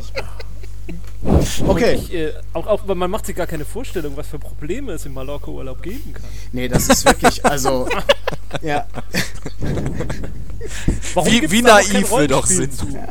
Ich, ich, also ich, eigentlich arbeite ich schon dran an so einem Mitten im Leben Rollenspiel. Das oh, ist, oh, das wäre echt, oh. ich sag, das wäre wirklich so eine, so eine Lücke. Also, ganz also ich würde das finanzieren. Ja, ich, ich glaube es. Also mit, am besten mit so einem Abenteuerding. Also, ne, hier. Was heißt denn hier finanzieren? Da gehen wir alle mal schön Flaschen sammeln und dann, ne? okay. ja, ich denke, das Highlight äh, von TV-Serien war dieses Jahr, denke ich, äh, Walking Dead, oder? Es war großartig, ja. ja. Hat viel Spaß gebracht. Ich habe es noch nicht gesehen, von daher kann ich nichts zu sagen. Ich ah, warte auf wenig. die DVD-Veröffentlichung. Zu ja. wenig. Ja, war, war zu schnell vorbei für, für meinen Geschmack, aber ja, hat sofort Lust auf mehr gemacht. Na, dass es so schnell vorbei war, lag ja letztendlich irgendwie daran, dass es unbedingt noch dieses Jahr gezeigt werden sollte. Und äh, zwar zu Halloween musste es ja irgendwie unbedingt ausgestrahlt werden von AMC. Aber ähm, AMC hat damit deutlich auch irgendwie gezeigt, dass sie neben Mad Men ähm, großartige Sachen ähm, produzieren können. Ja. Ja. Ähm, ja, aber es hat ja auch irgendwie super Quoten eingefahren, sowohl in USA als auch hier in Deutschland lief es relativ erfolgreich. Das war ja das, das Komische. Es kam ja gerade mal erst eine Woche nachdem es in den USA gezeigt worden ist, schon hier irgendwie im Pay-TV. Das ist sehr ungewöhnlich gewesen, fand ich, ja. Also, habe ich auch, die, so einen Hype habe ich auch noch nie gesehen bei TV-Serien. Also. Aber was ist denn jetzt an dem Gerücht dran, dass die äh, alle Schreiber gefeuert worden seien? Keine Ahnung. Also habe ich irgendwo im Internet gelesen, angeblich wären alle Schreiber der Serie gefeuert worden. Aha, äh, weiß ich jetzt nicht. Also ich weiß, das habe ich jetzt nicht mitgekriegt. Ich weiß, ich mal recherchieren. Frank Frank Darabont soll, glaube ich, nicht mehr mitmachen oder so war das. Das hatte ich irgendwo mitbekommen. Wer ist das? Das ist der, das ist der, ähm, der Drehbuchschreiber von ähm, hier die Verurteilten unter anderem. Oh, okay. Die Rückkehr also, der Autoren bleibt unklar, lese ich gerade. Ja. Also was ich halt irgendwie wichtig finde, ist, ähm, das Ganze basiert ja auf einem Comic von Robert Kirkman. Ja. Und äh, der scheint aber nach wie vor irgendwo damit drin zu hängen. Der hat ja auch eine ganze, ganze eigene Episode geschrieben, meines Wissens. Es ist auf jeden Fall gut. Also es ist auch eine sehr gute Comic-Verfilmung, muss ich sagen. Ja.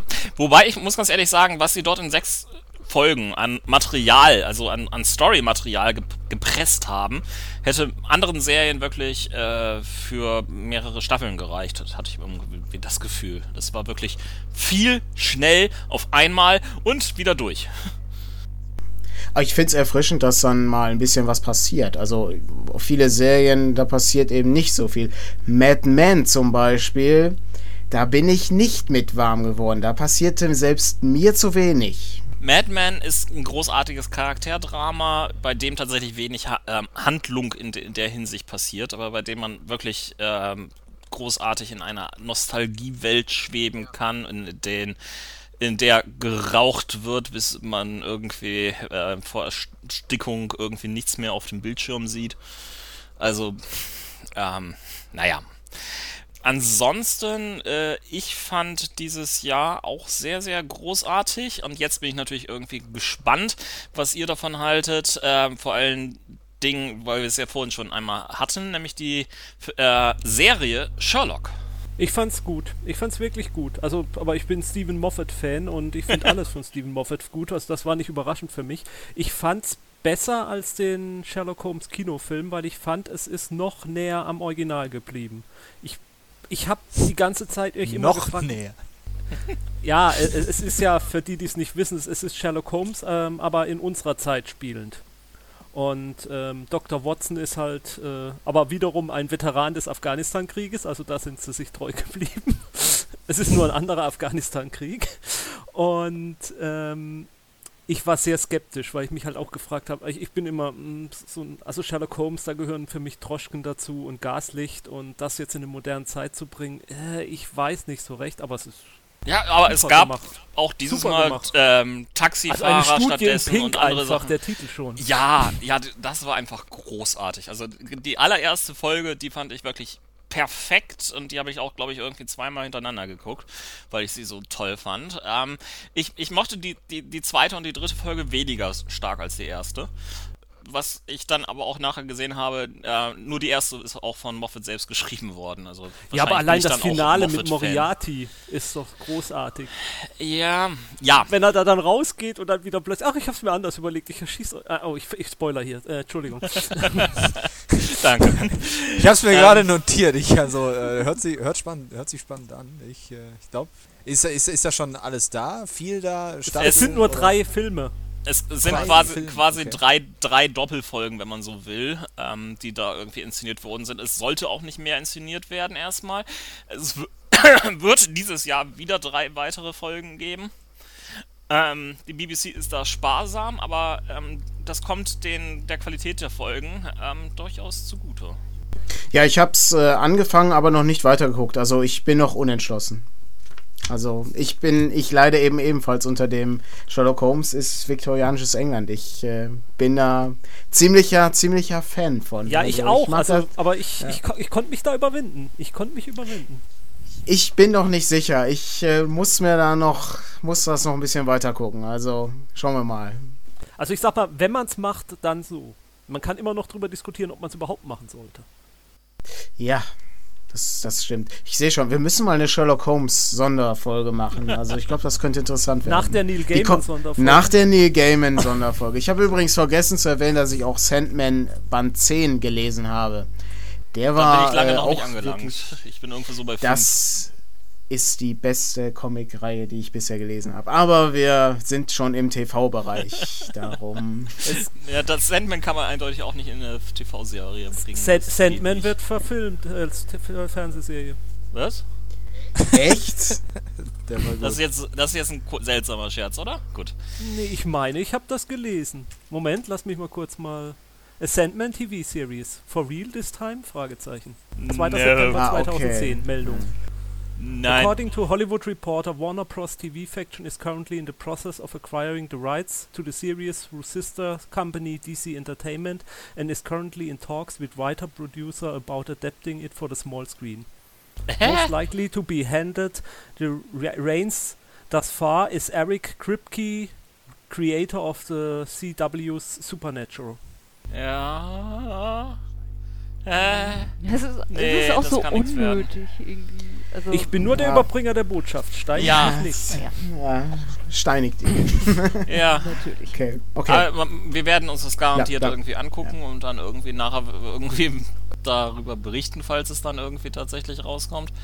Aber ja, Lasst äh, uns zu erfreulicheren Fernsehserien zurückkommen. ja, mein Highlight, worüber ich natürlich dann auch irgendwie in dem Ich liebe es Special von ausgespielt berichtet habe, war Haben wir das jetzt Misfits. oft genug erwähnt, dieses Special? Das muss ja schon eine legendären Sendung werden, glaube ich.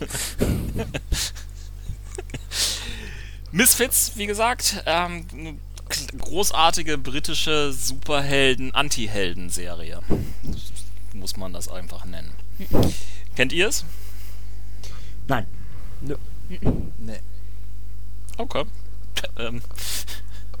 Na gut. Hat sonst noch jemand was gesehen?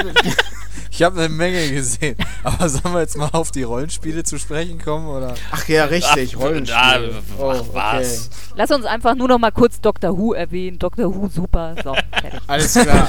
Also das war überhaupt das Dr. Genau. Who, ja. Ich würde sagen, in dem Stil machen wir jetzt auch die, die Rollenspielgeschichte durch. Aber wir fangen mit Doctor Who an, oder? Genau. Das wollte mein Also- Segway sein eigentlich. Beim, zum Doctor Who-Rollenspiel muss man ja schon mal sagen, dass es uns mit Ron zusammengebracht hat. Also allein dafür ist es natürlich schon großartig.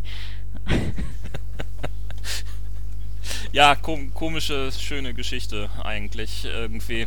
Man findet über das Twi übers Twittern ähm, potenzielle Mitrollenspieler, sp- äh, Rollenspielspieler. Und äh, ja, ich habe mich darauf eingelassen für vollkommen fremde Leute, deren die ich eigentlich nur irgendwie übers, über Twitter und über komische Podcasts ähm, vorher kannte, ähm, eine Runde zu meistern. Und das hat Spaß gebracht. Also diesen einen One-Shot, den wir da wirklich gemacht haben. Doctor Who, ähm, schöne, schöne Geschichte. Wenn das eigentlich Witzige dabei ist, dass wir später festgestellt haben, dass Ron und ich auch noch eigentlich Arbeitskollegen sind. Aber das nur so am Rande.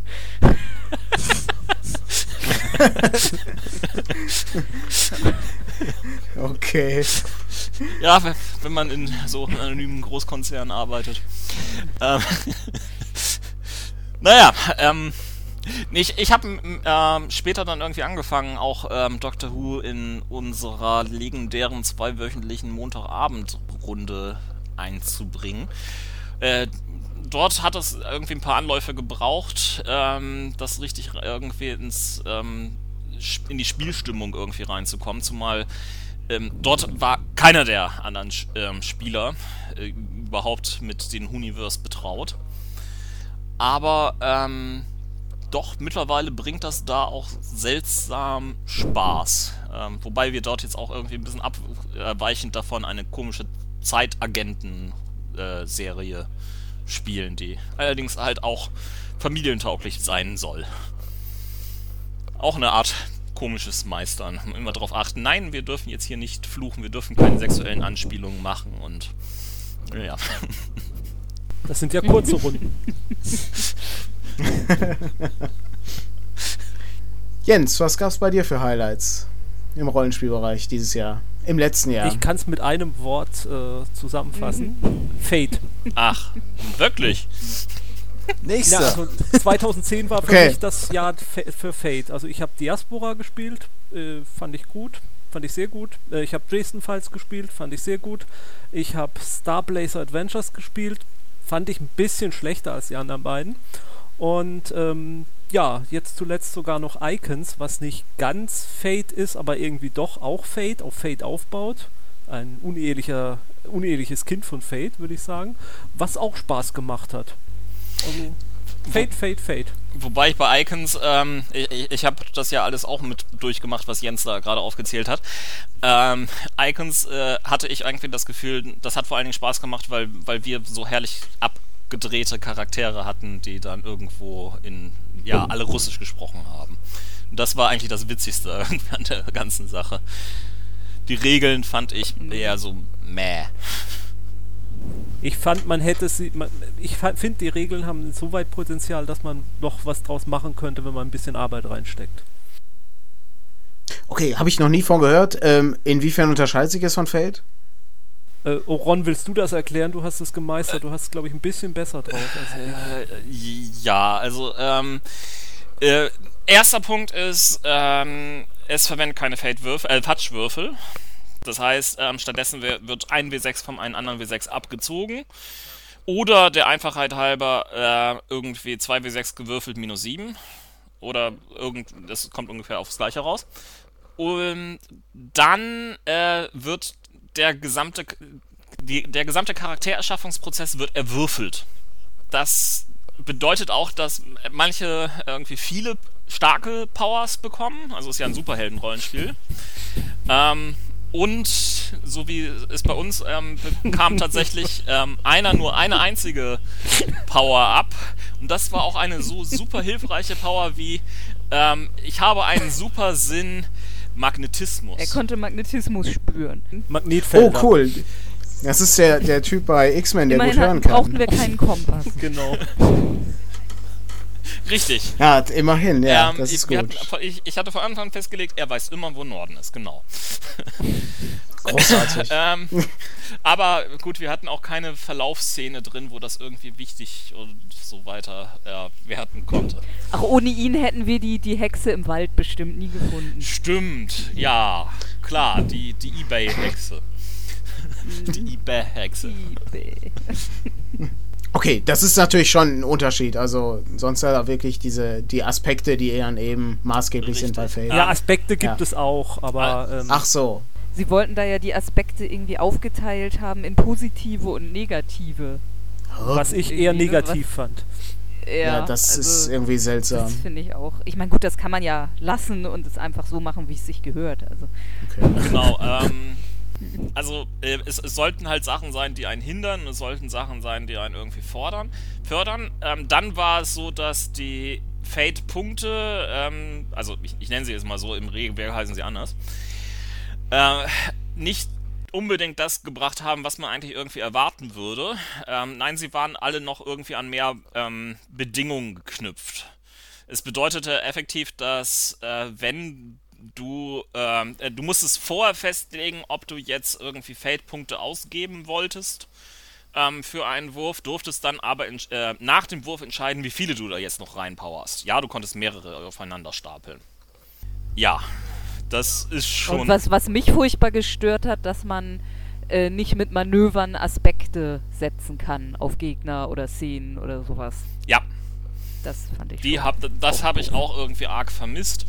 Wo, wobei ich ehrlich gesagt äh, sagen muss, äh, dass ich äh, vorher ähm, selber auch einmal Diaspora gemeistert habe und dort äh, kamen die Spieler mit Manövern überhaupt nicht klar.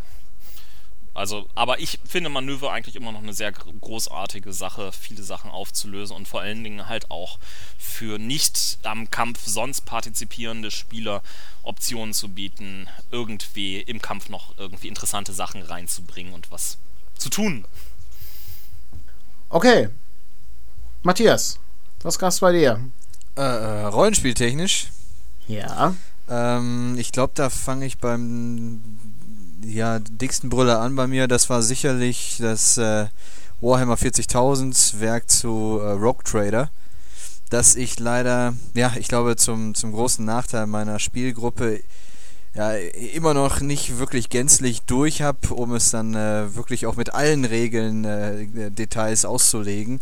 Äh, ich erinnere, ich glaube, wir haben zwei Runden damit gespielt äh, und ja, ich habe auch immer noch nicht das mit den Schiffsregeln gelesen. Ich mach's kurz, das Werk äh, setzt mir sehr viel Widerstand entgegen, muss ich leider sagen.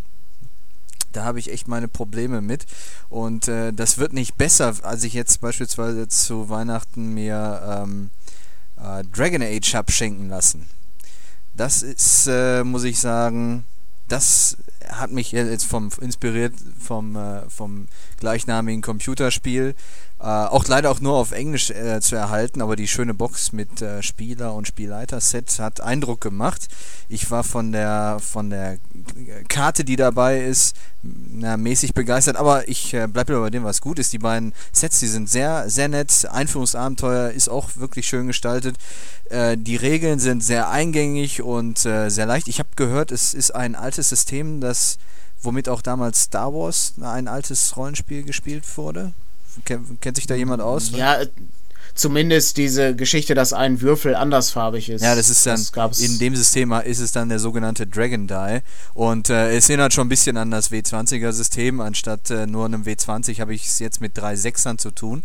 Und bei dem üblichen äh, Angriffswurf oder ähnlichem Wurf ist dann eben wichtig, was äh, bei, bei vielen Sachen, ob bei Zaubersprüchen oder bei Angriffswürfen, ist dann auch mal wichtig, was dieser spezielle Dragon Die sagt.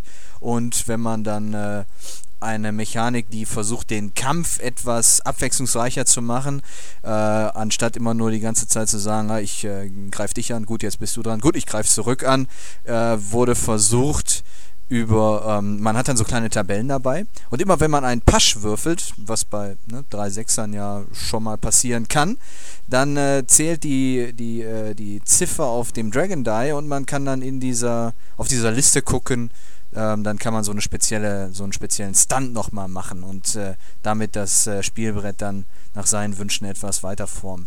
Da, ich muss sagen, da bin ich sehr gespannt darauf. Ich kenne mich, äh, ich musste allerdings, ich glaube, was war das, Kellermeister? Wer hatte, irgendwo hatte ich ein Review hier auch gelesen. Also wer was dazu hören will, kann ausgespielt Episode 13 hören. Ach, sieh an. War das im Rollenspiel Almanach? Irgendwo hab ich da so ein Review. Ich Im Rollenspiel Almanach gab es eine Rezension. Ja, okay, ja. da habe ich es gelesen. Ähm, und äh, tragischerweise ist das Hintergrundmaterial, ja, ich finde, nicht sehr wirklich ausführlich ausgefallen äh, für Leute, die das Computerspiel gespielt haben und lieben und wissen, dass da eine ganze Ecke an Hintergrundmaterial da drin verarbeitet ist, äh, so ein bisschen vielleicht an äh, Oblivion oder äh, Morrowind erinnert, äh, zahllose ähm, kleine Bücher und Texte, die man äh, auf der Reise findet, die man nicht unbedingt dann als Spieler sich antun muss, aber die dann ein bisschen mehr den Hintergrund formen, sind da, sind da also nicht die Seltenheit. Im ähm, Rollenspiel selbst hat man sich da echt auf das Notwendigste äh, beschränkt, leider. Und ähm, ich, wir, hatten das nämlich äh, kurz im Gespräch, weil Daniel dann auch überlegt hatte, sich das zuzulegen. Aber ähm, er kennt das Spiel nicht und ich muss sagen, äh, es würde mir wirklich schwer fallen, so jemanden das Spiel ans Herz zu legen. Also da geht eine ganze Ecke von diesem, ne, das Spiel wird beworben ne, als äh, dreckiges, ne, Dark Fantasy Roleplaying Game und äh, das ja, mit so wenig Quellmaterial wird das nicht deutlich, ja. In dem, da sind drei Klassen drin, da sind Regeln drin, da sind ein paar Zaubersprüche drin, es geht nur bis Level 5. Äh, ich meine, ich möchte es nicht das soll nicht falsch rüberkommen. Ich bin beeindruckt von dem, was ich habe. Aber ja, wenn man, ähm, seh, wenn man jetzt vielleicht einen äh, netten Spielabend damit machen möchte, dann kann es nicht schaden, äh, das Computerspiel gespielt zu haben. Gerade vielleicht für den, der ist jetzt. Also ich bin froh, dass ich das Spiel kenne und daher viel mehr auch aus dem Hintergrund ziehen kann, wenn ich dann die Klassen lese und äh, dann die Beschreibung lese, ja, dann, dann fallen mir, und ich habe sehr aufmerksam das Spiel gespielt, da fallen mir noch viel mehr Details ein, als sie dann in dem, in dem Werk dann da verbuchen können. Äh, ich bin dennoch beeindruckt davon, ähm, ich bin das mal durchgegangen und ich hatte sicherlich nach einmaligem Lesen und teilweise nur überfliegen dann über das, äh, über das Material, äh, hatte ich schon fast das Gefühl, okay, ich kenne die Regelmechanik darüber, wie ein Fertigkeitswurf gemacht wird, wie angegriffen wird. Ja, die äh, Charaktere entwickeln sich über ein schönes äh, Tabellensystem, in dem eigentlich fast äh, nur gewürfelt wird und dann äh, die Entscheidungen dann getroffen werden können. Hat sich, äh, und dann wird auch noch der Hintergrund dadurch erweitert.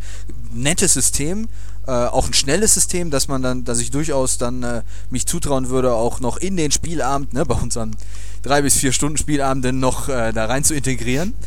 Und ich, ich hatte da direkt das Gefühl, das könnte ich jetzt sofort leiten eigentlich. Und das ist für mich viel wert, muss ich sagen. Das ist sehr eingängig. Man hat das Gefühl, nach, äh, nach ich sag mal, einer kurzer Lesezeit die Kontrolle über das System zu haben. Was jetzt im direkten Gegensatz eigentlich zu Warhammer leider steht.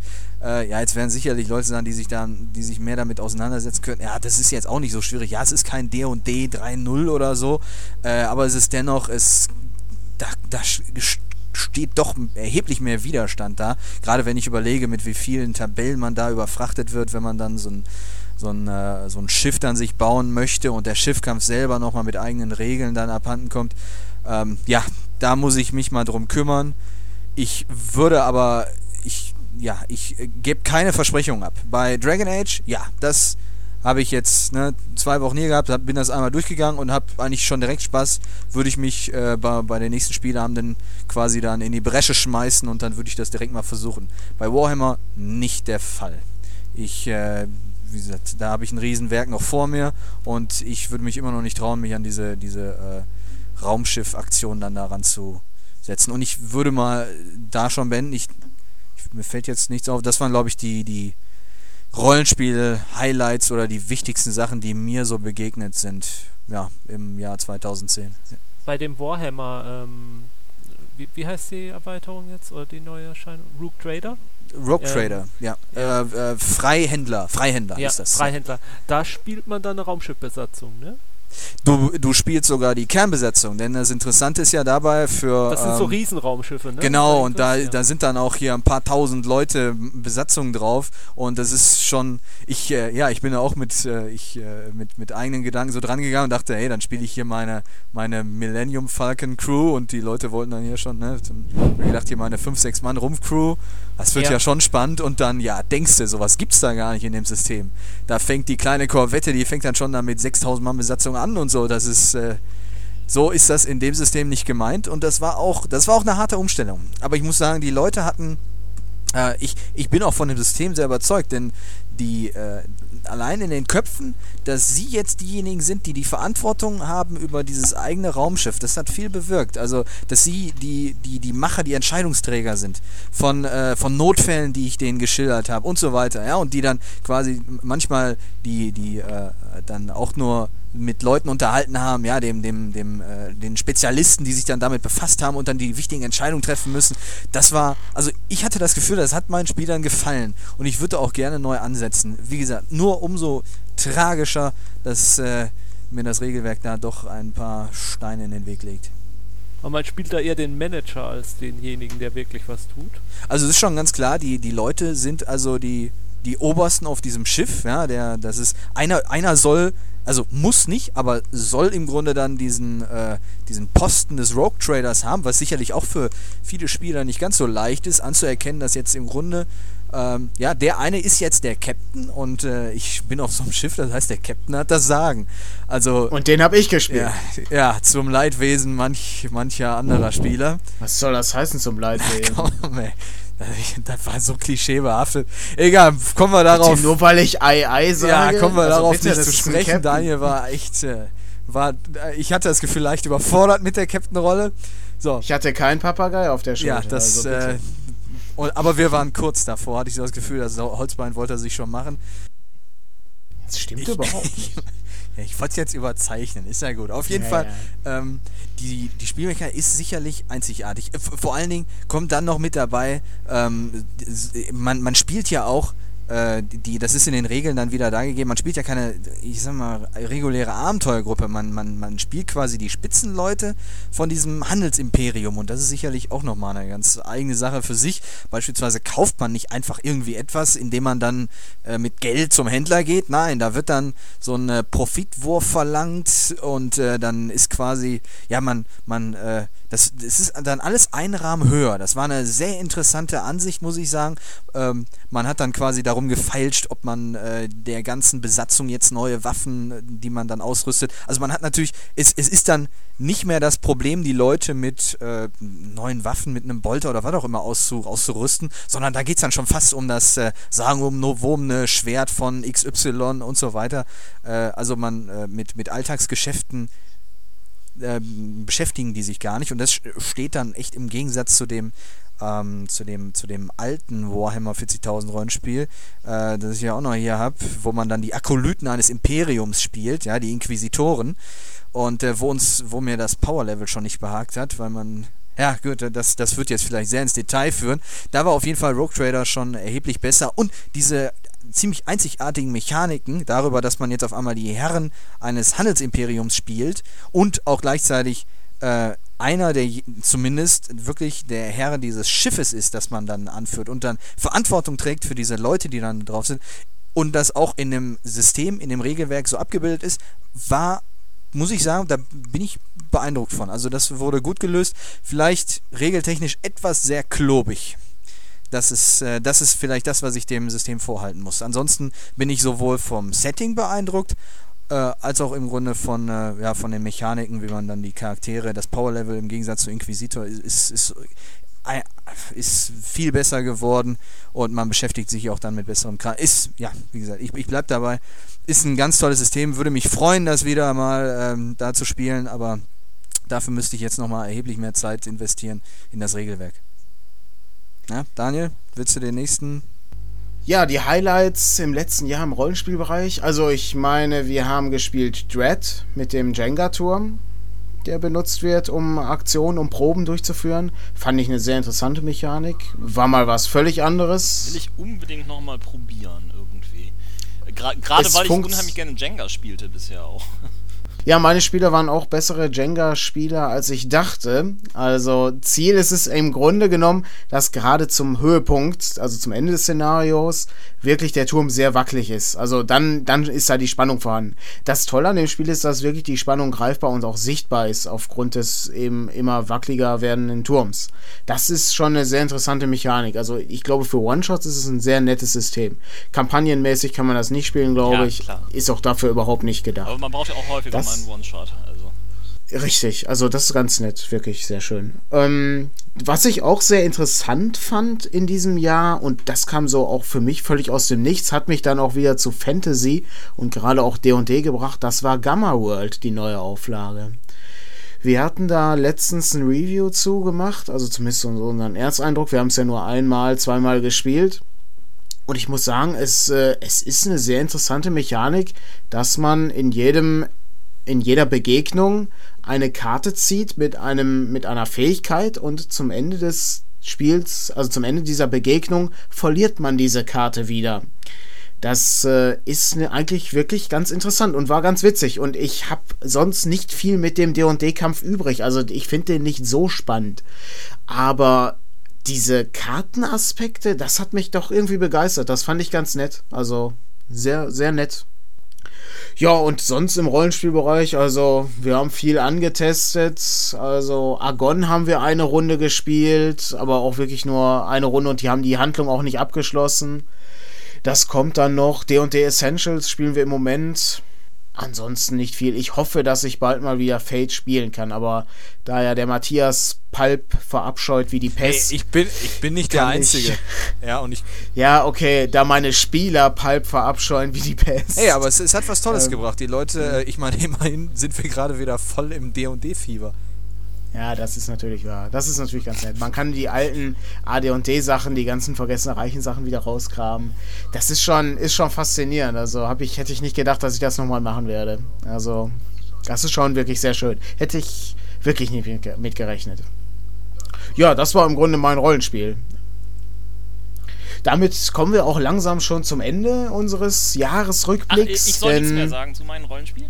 Wir haben Ach, ich dachte, du hattest Zeit. das Doctor Who-Rollenspiel schon. Ja, ja, ja, das, das- das war ja einer von einigen One-Shots, aber ans ansonsten habe ich ja eigentlich irgendwie meine beiden Kampagnen, die ich irgendwie schon seit Ach so. Ewigkeiten irgendwie auch immer noch weiter meistere. Äh, zum einen meine Star Trek-Kampagne, die jetzt äh, ins zehnte Jahr startet. Ich glaube es langsam nicht mehr. Zehn Jahre hält sie schon Das durch. ist sehr lang, ja. Und äh, ja, ich habe das Star Trek-Universum mittlerweile, also besser gesagt, wir haben das Star Trek-Universum mittlerweile komplett umgebaut. Also es ist schon sehr, sehr anders geworden.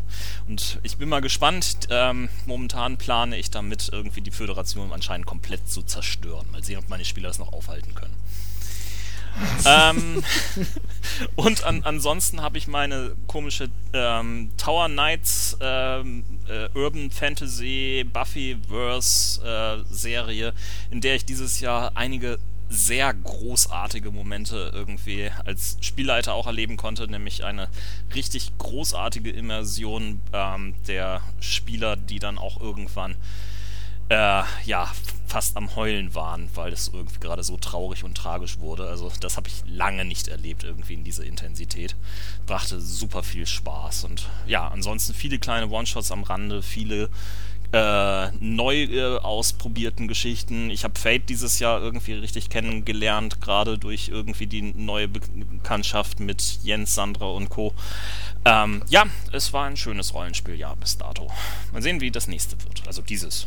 Da wären wir dann im Grunde schon bei unserem Abschluss. Was kommt denn im Jahr 2011 auf uns zu?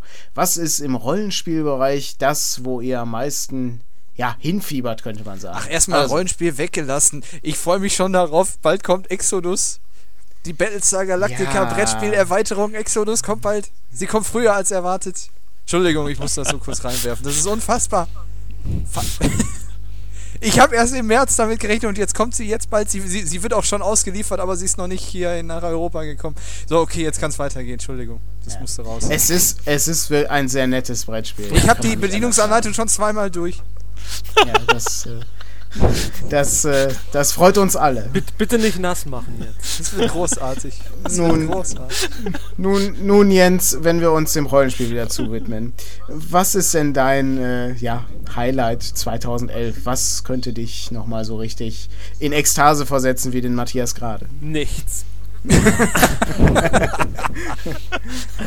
äh, ich muss echt sagen, im Moment sehe ich nicht so viel kommen nächstes Jahr.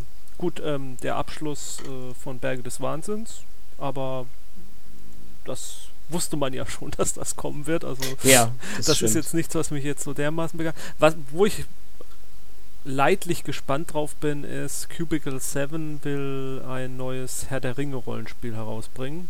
Ich nehme mal an, das wird 2011 jetzt auch erscheinen. Ist Was? jetzt Ein neues Herr der Ringe? Entschuldigung. Hätte ich ja nie mit gerechnet. Ich bin nicht wirklich, äh, also es ist kein, äh, kein, das muss ich unbedingt haben, das ist einfach so, mal schauen, was das wird. Basiert es denn auf den Filmen oder auf den Büchern? Auf den Büchern, glaube ich. Okay, das ist ja schon mal besser als auf den Filmen. Mhm. Aber okay. Und ähm, ja, also im Independent-Bereich werden einige neue Sachen erscheinen, wo man noch nicht sagen kann, ist das was, ist das nichts. Ja, Also ich, wie gesagt, also letztes Jahr hatte ich so meinen großen Favoriten Dresden Files, wo ich wusste, das wird auf jeden Fall gekauft. Dieses Jahr habe ich da noch nicht so den Riesenfavoriten. Ja, Matthias, gibt's bei dir noch ein Rollenspiel, was dich interessiert? Ich, äh, ja, ne, da tue ich mich ehrlich gesagt schwer. Ich bin mal gespannt, ob es bei Dragon Age weitergeht. Ähm, ansonsten, ähm, nee, bin ich da Also auch ich nicht so glaube, gut die informiert. nächste, die nächste Box von Dragon Age war irgendwie schon in der, in der Open Beta oder irgendwie sowas. Also Ja, ich hatte auch so, so ein Preview da, aber ähm, ja, äh, da bin ich, da bin ich auch jetzt zu wenig informiert. Also ich, ich hoffe mal, es kommt. Ich bin wie gesagt beeindruckt. Da ist man hoffentlich auch äh, mal gucken, wie, wie weit das Ganze dann überhaupt intensiviert wurde. Ehrlich gesagt äh, war ich ja überrascht, als mir dann Daniel berichtet hat, dass die, äh, dass die auch wirklich planen, das Ganze weiterzumachen. Ich meine, ja, hätte ja auch mal so eine, so eine fixe Idee sein, sein können. Mal Ja, eben ja. Dragon Age abschöpfen hier. Da gibt es so ein paar Leute, die, ne, das äh, Rollenspiel hat viel, hat gut Kasse gemacht. Werfen wir doch mal eben aber Rollenspiel das war, glaube ich, von Anfang an geplant, Ja? das beides rauszubringen. Oh, okay. Ich glaube, das, das war zusammen geplant. Also, Und ich äh, meine, es ist ja mit Green Ronin nicht gerade irgendein Verlag, also die können sich das nicht leisten, irgendwie so ein so sowas rauszuhauen, nur um, um Kasse zu machen. Das ist ja schon ein traditionsreicher Rollenspielverlag, der einen Ja. Ruf zu verlieren hätte. Okay, also wie gesagt, das ist das. In, äh, ich muss sagen, Warhammer, ja, ist auch immer wieder spannend. Da, das Problem ist aber, ich komme da so nicht weiter. Ich habe äh, für, für Freihändler gab es da eine tolle Kampagne, die hätte ich mir gerne mal angesehen. Dann ist ja jetzt auch äh, äh, Sp äh, Space Marine, die, äh, das große Set ist rausgekommen. Da muss ich sagen, das ist, äh, ja, ist nicht so ganz mein Interessenbereich, muss ich sagen.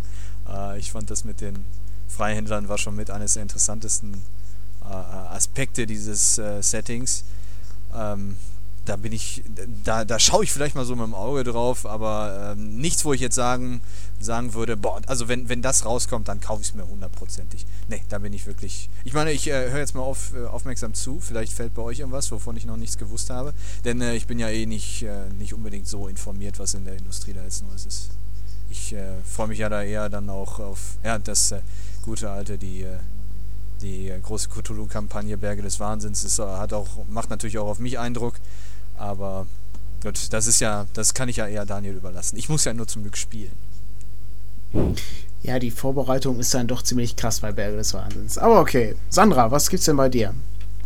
Äh, also bei Rollenspielen fällt mir jetzt auch nichts ein. Ich muss sagen, dass mir äh, bei allen Sachen im Moment relativ wenig Neues einfällt. Also das Einzige, worauf ich mich richtig freue, ist die Game of Thrones Fernsehserie. Da bin ich ja mal mächtig gespannt drauf. Und dann fiel mir jetzt eben gerade ein, äh, noch als, als Brettspiel, dieses Mansion of Madness. Das Ja. erscheint, glaube ich, dieses Jahr, ne? Ja, Ja. das Und da soll. wir den, den Prototyp auf der Spielemesse gesehen, wo die Leute Geld geboten haben, um es probespielen zu dürfen. Ja, stimmt, stimmt. Und das Ding sah, sah mega gut aus und klang auch echt gut. Das Von dem sind äh, selben Designer wie äh, ne? unser Conny, Con- Conny Jetschka, derselbe Typ, der StarCraft, das Brettspiel und äh, Battlestar Galactica gemacht hat. Also, also kann Man Mansion of Madness gar nicht so schlecht werden. Auch. Und Nee, dieses also Todesengel, wo die Begeisterung jetzt nachgelassen hat, wie ich gehört habe, oder? Todesengel? Was für ein Todesengel? Das Kartenspiel. Ach, äh, hier, der Space Hulk Todesengel. Ach so, ja, Mhm. äh, da muss ich sagen, ähm, das ist so traurig. Das habe ich, äh, hatte ich hier liegen, habe es zweimal gespielt und muss dann sagen, ähm, dann haben wir es nie wieder angerührt. Ihr, ihr hattet es doch auch mitgenommen. Wie Ja, war ja. denn euer? Mm, mm. Das ist, das ist jetzt so ein bisschen außerhalb, aber äh, würde mich jetzt mal interessieren. Wie war euer Fazit? Also wir haben es auch noch ein paar Mal gespielt, aber also wir sind so chancenlos, ohne, ohne zu wissen, äh, warum eigentlich. Also wir haben nicht den Eindruck, dass wir irgendwas sch- falsch machen oder besser machen können. Also unser bestes Ergebnis war doch den letzten Raum erreicht und ähm, Mhm. ja, ja, noch so ab- eine Runde länger und wir hätten es geschafft gehabt. Ne? Mm. Also wir hatten da echt nachher so ein Motivationsproblem, dass äh, so wirklich, ich sag mal, viel passieren tut bei dem Spiel ja nicht. Da wird dann immer ein neues Monster da aufge... Das ist, ne, für, für das, ich meine, es ist schnell, es ist leicht zu transportieren, da ist nicht viel, das kann man so mithaben, ja.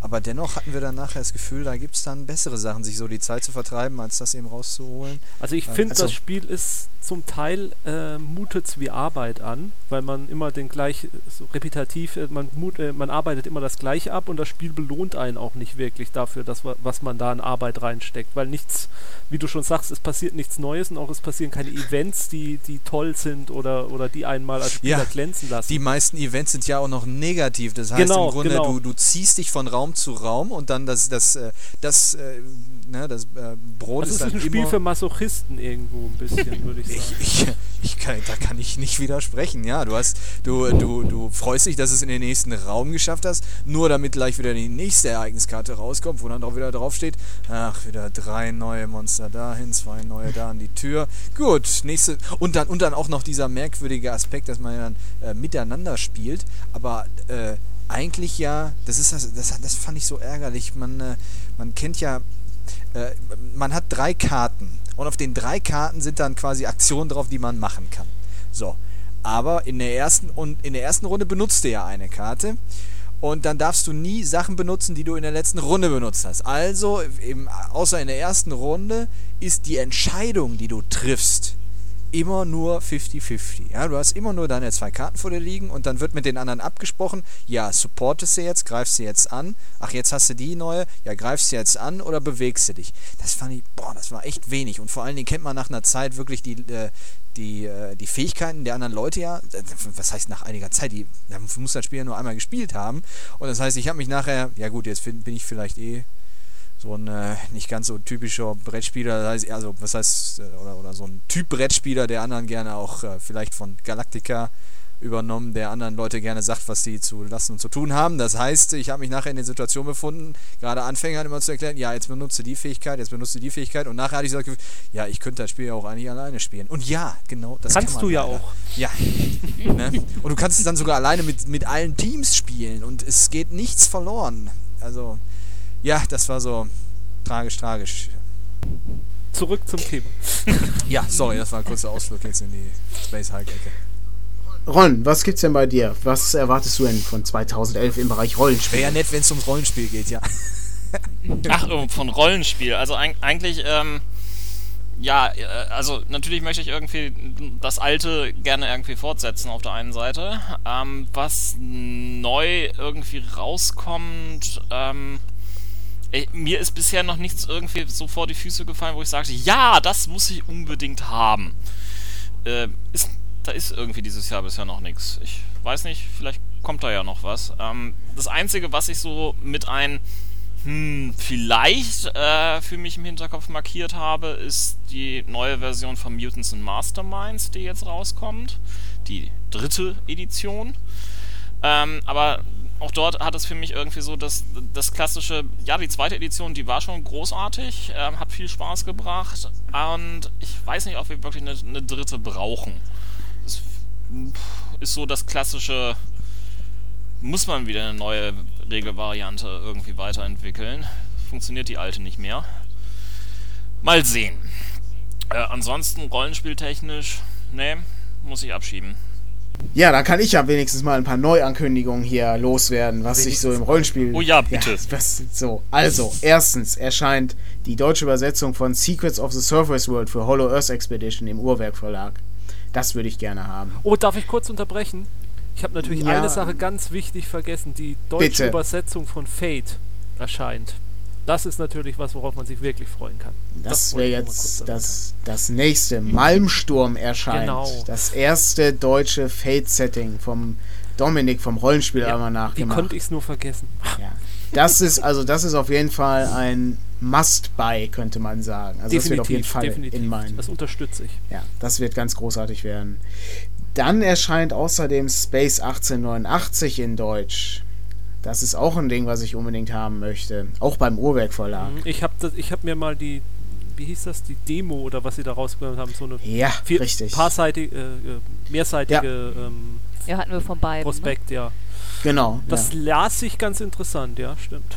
Wird, wird glaube ich, auch sehr interessant werden. Ist das Ubiquity-System, was auch bei Hollow Earth Expedition benutzt wird. Also gerade ungerade Poolsystem. Sieht auch sehr nett aus, wenn das rauskommt, gekauft. Kann ich mit keinem spielen, ist trotzdem gekauft.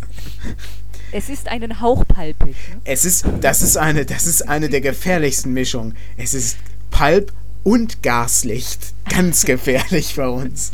Okay. okay. Dann. Wir haben überhaupt nichts gegen Gaslicht. Da ja, natürlich. Immer, genauso, genau, genauso wie ich den Captain hier mit Holzbein spielen wollte. Ja. ja. Im Gaslicht. Im Gaslicht. Sci-Fi. Also der, der hört nur, was, ich spiele okay. einen Captain? Arr. ja, also bitte. So, okay. Ja, das sehe ich genauso. So, dann, ähm, dann erscheint außerdem noch für Trail of Cthulhu erscheinen auch noch äh, interessante Produkte. Das äh, Trail of Cthulhu System habe ich auch getestet im letzten Jahr. Das war auch sehr interessant. Aber das kann man natürlich auch sehr gut für das normale Basic Roleplaying System eben verwenden. Also die Abenteuer kann man ja wunderbar anpassen. Und da erscheint unter anderem, zuerst müsste es sein Bookhounds of London. Das müsste so ein Setting sein, was ein bisschen anmutet wie den, der Film Die Neuen Pforten. Also da spielt man so Buchjäger eben. Und außerdem soll eine eigene Trail of Cthulhu Kampagne erscheinen. Das klingt natürlich auch sehr interessant. Gerade weil ja Chaosium bringt ja irgendwie nichts Großartiges mehr raus, nur Reprints oder ab und an mal so ein Abenteuerbuch, der so zusammengeschustert wurde. Da ist das natürlich ganz interessant. Also, das könnte ganz nett sein. Ja, und das sind so meine, meine Rollenspiel-Highlights für 2011. Und ich hoffe, dass es alles auch noch 2011 erscheint. Oh, kleine Ängste habe ich noch vergessen. Es erscheint auch noch 2011. Das hat sich ja verschoben. Da kenne ich die alte Variante auch nicht. Also Stimmt, hätte stimmt. ich. Das sollte ja, zur Spiel erscheinen. hatten wir ja Genau, ja. Und dann hat sich das verschoben.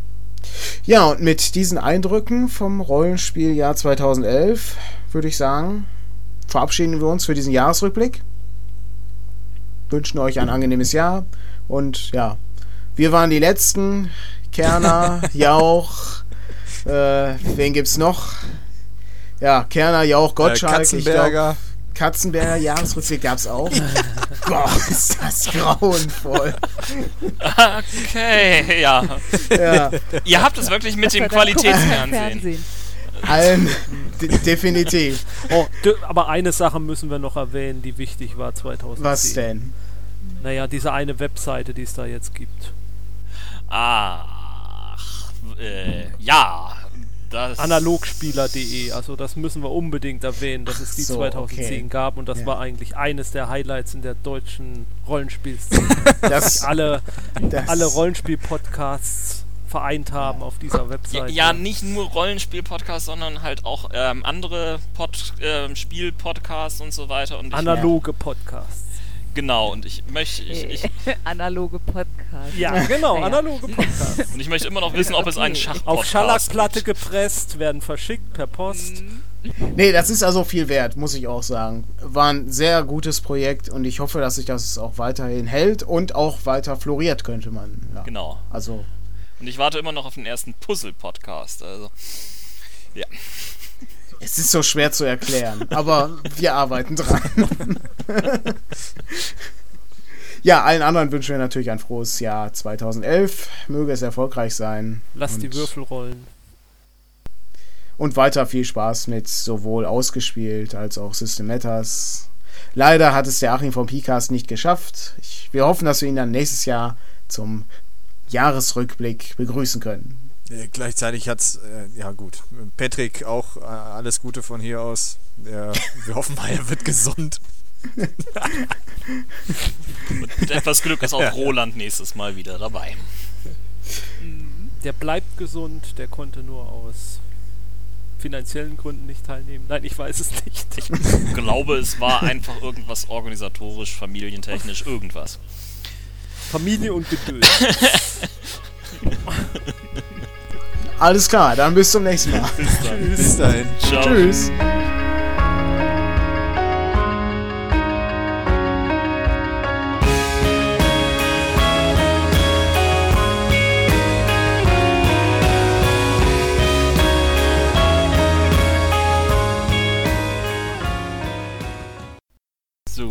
So. Dann machen wir jetzt Stopp bei Order City, ja? Genau. Ja. Jetzt kommt das Wichtige. Bloß nix hier jetzt irgendwie direkt auf X oder so und dann, ne?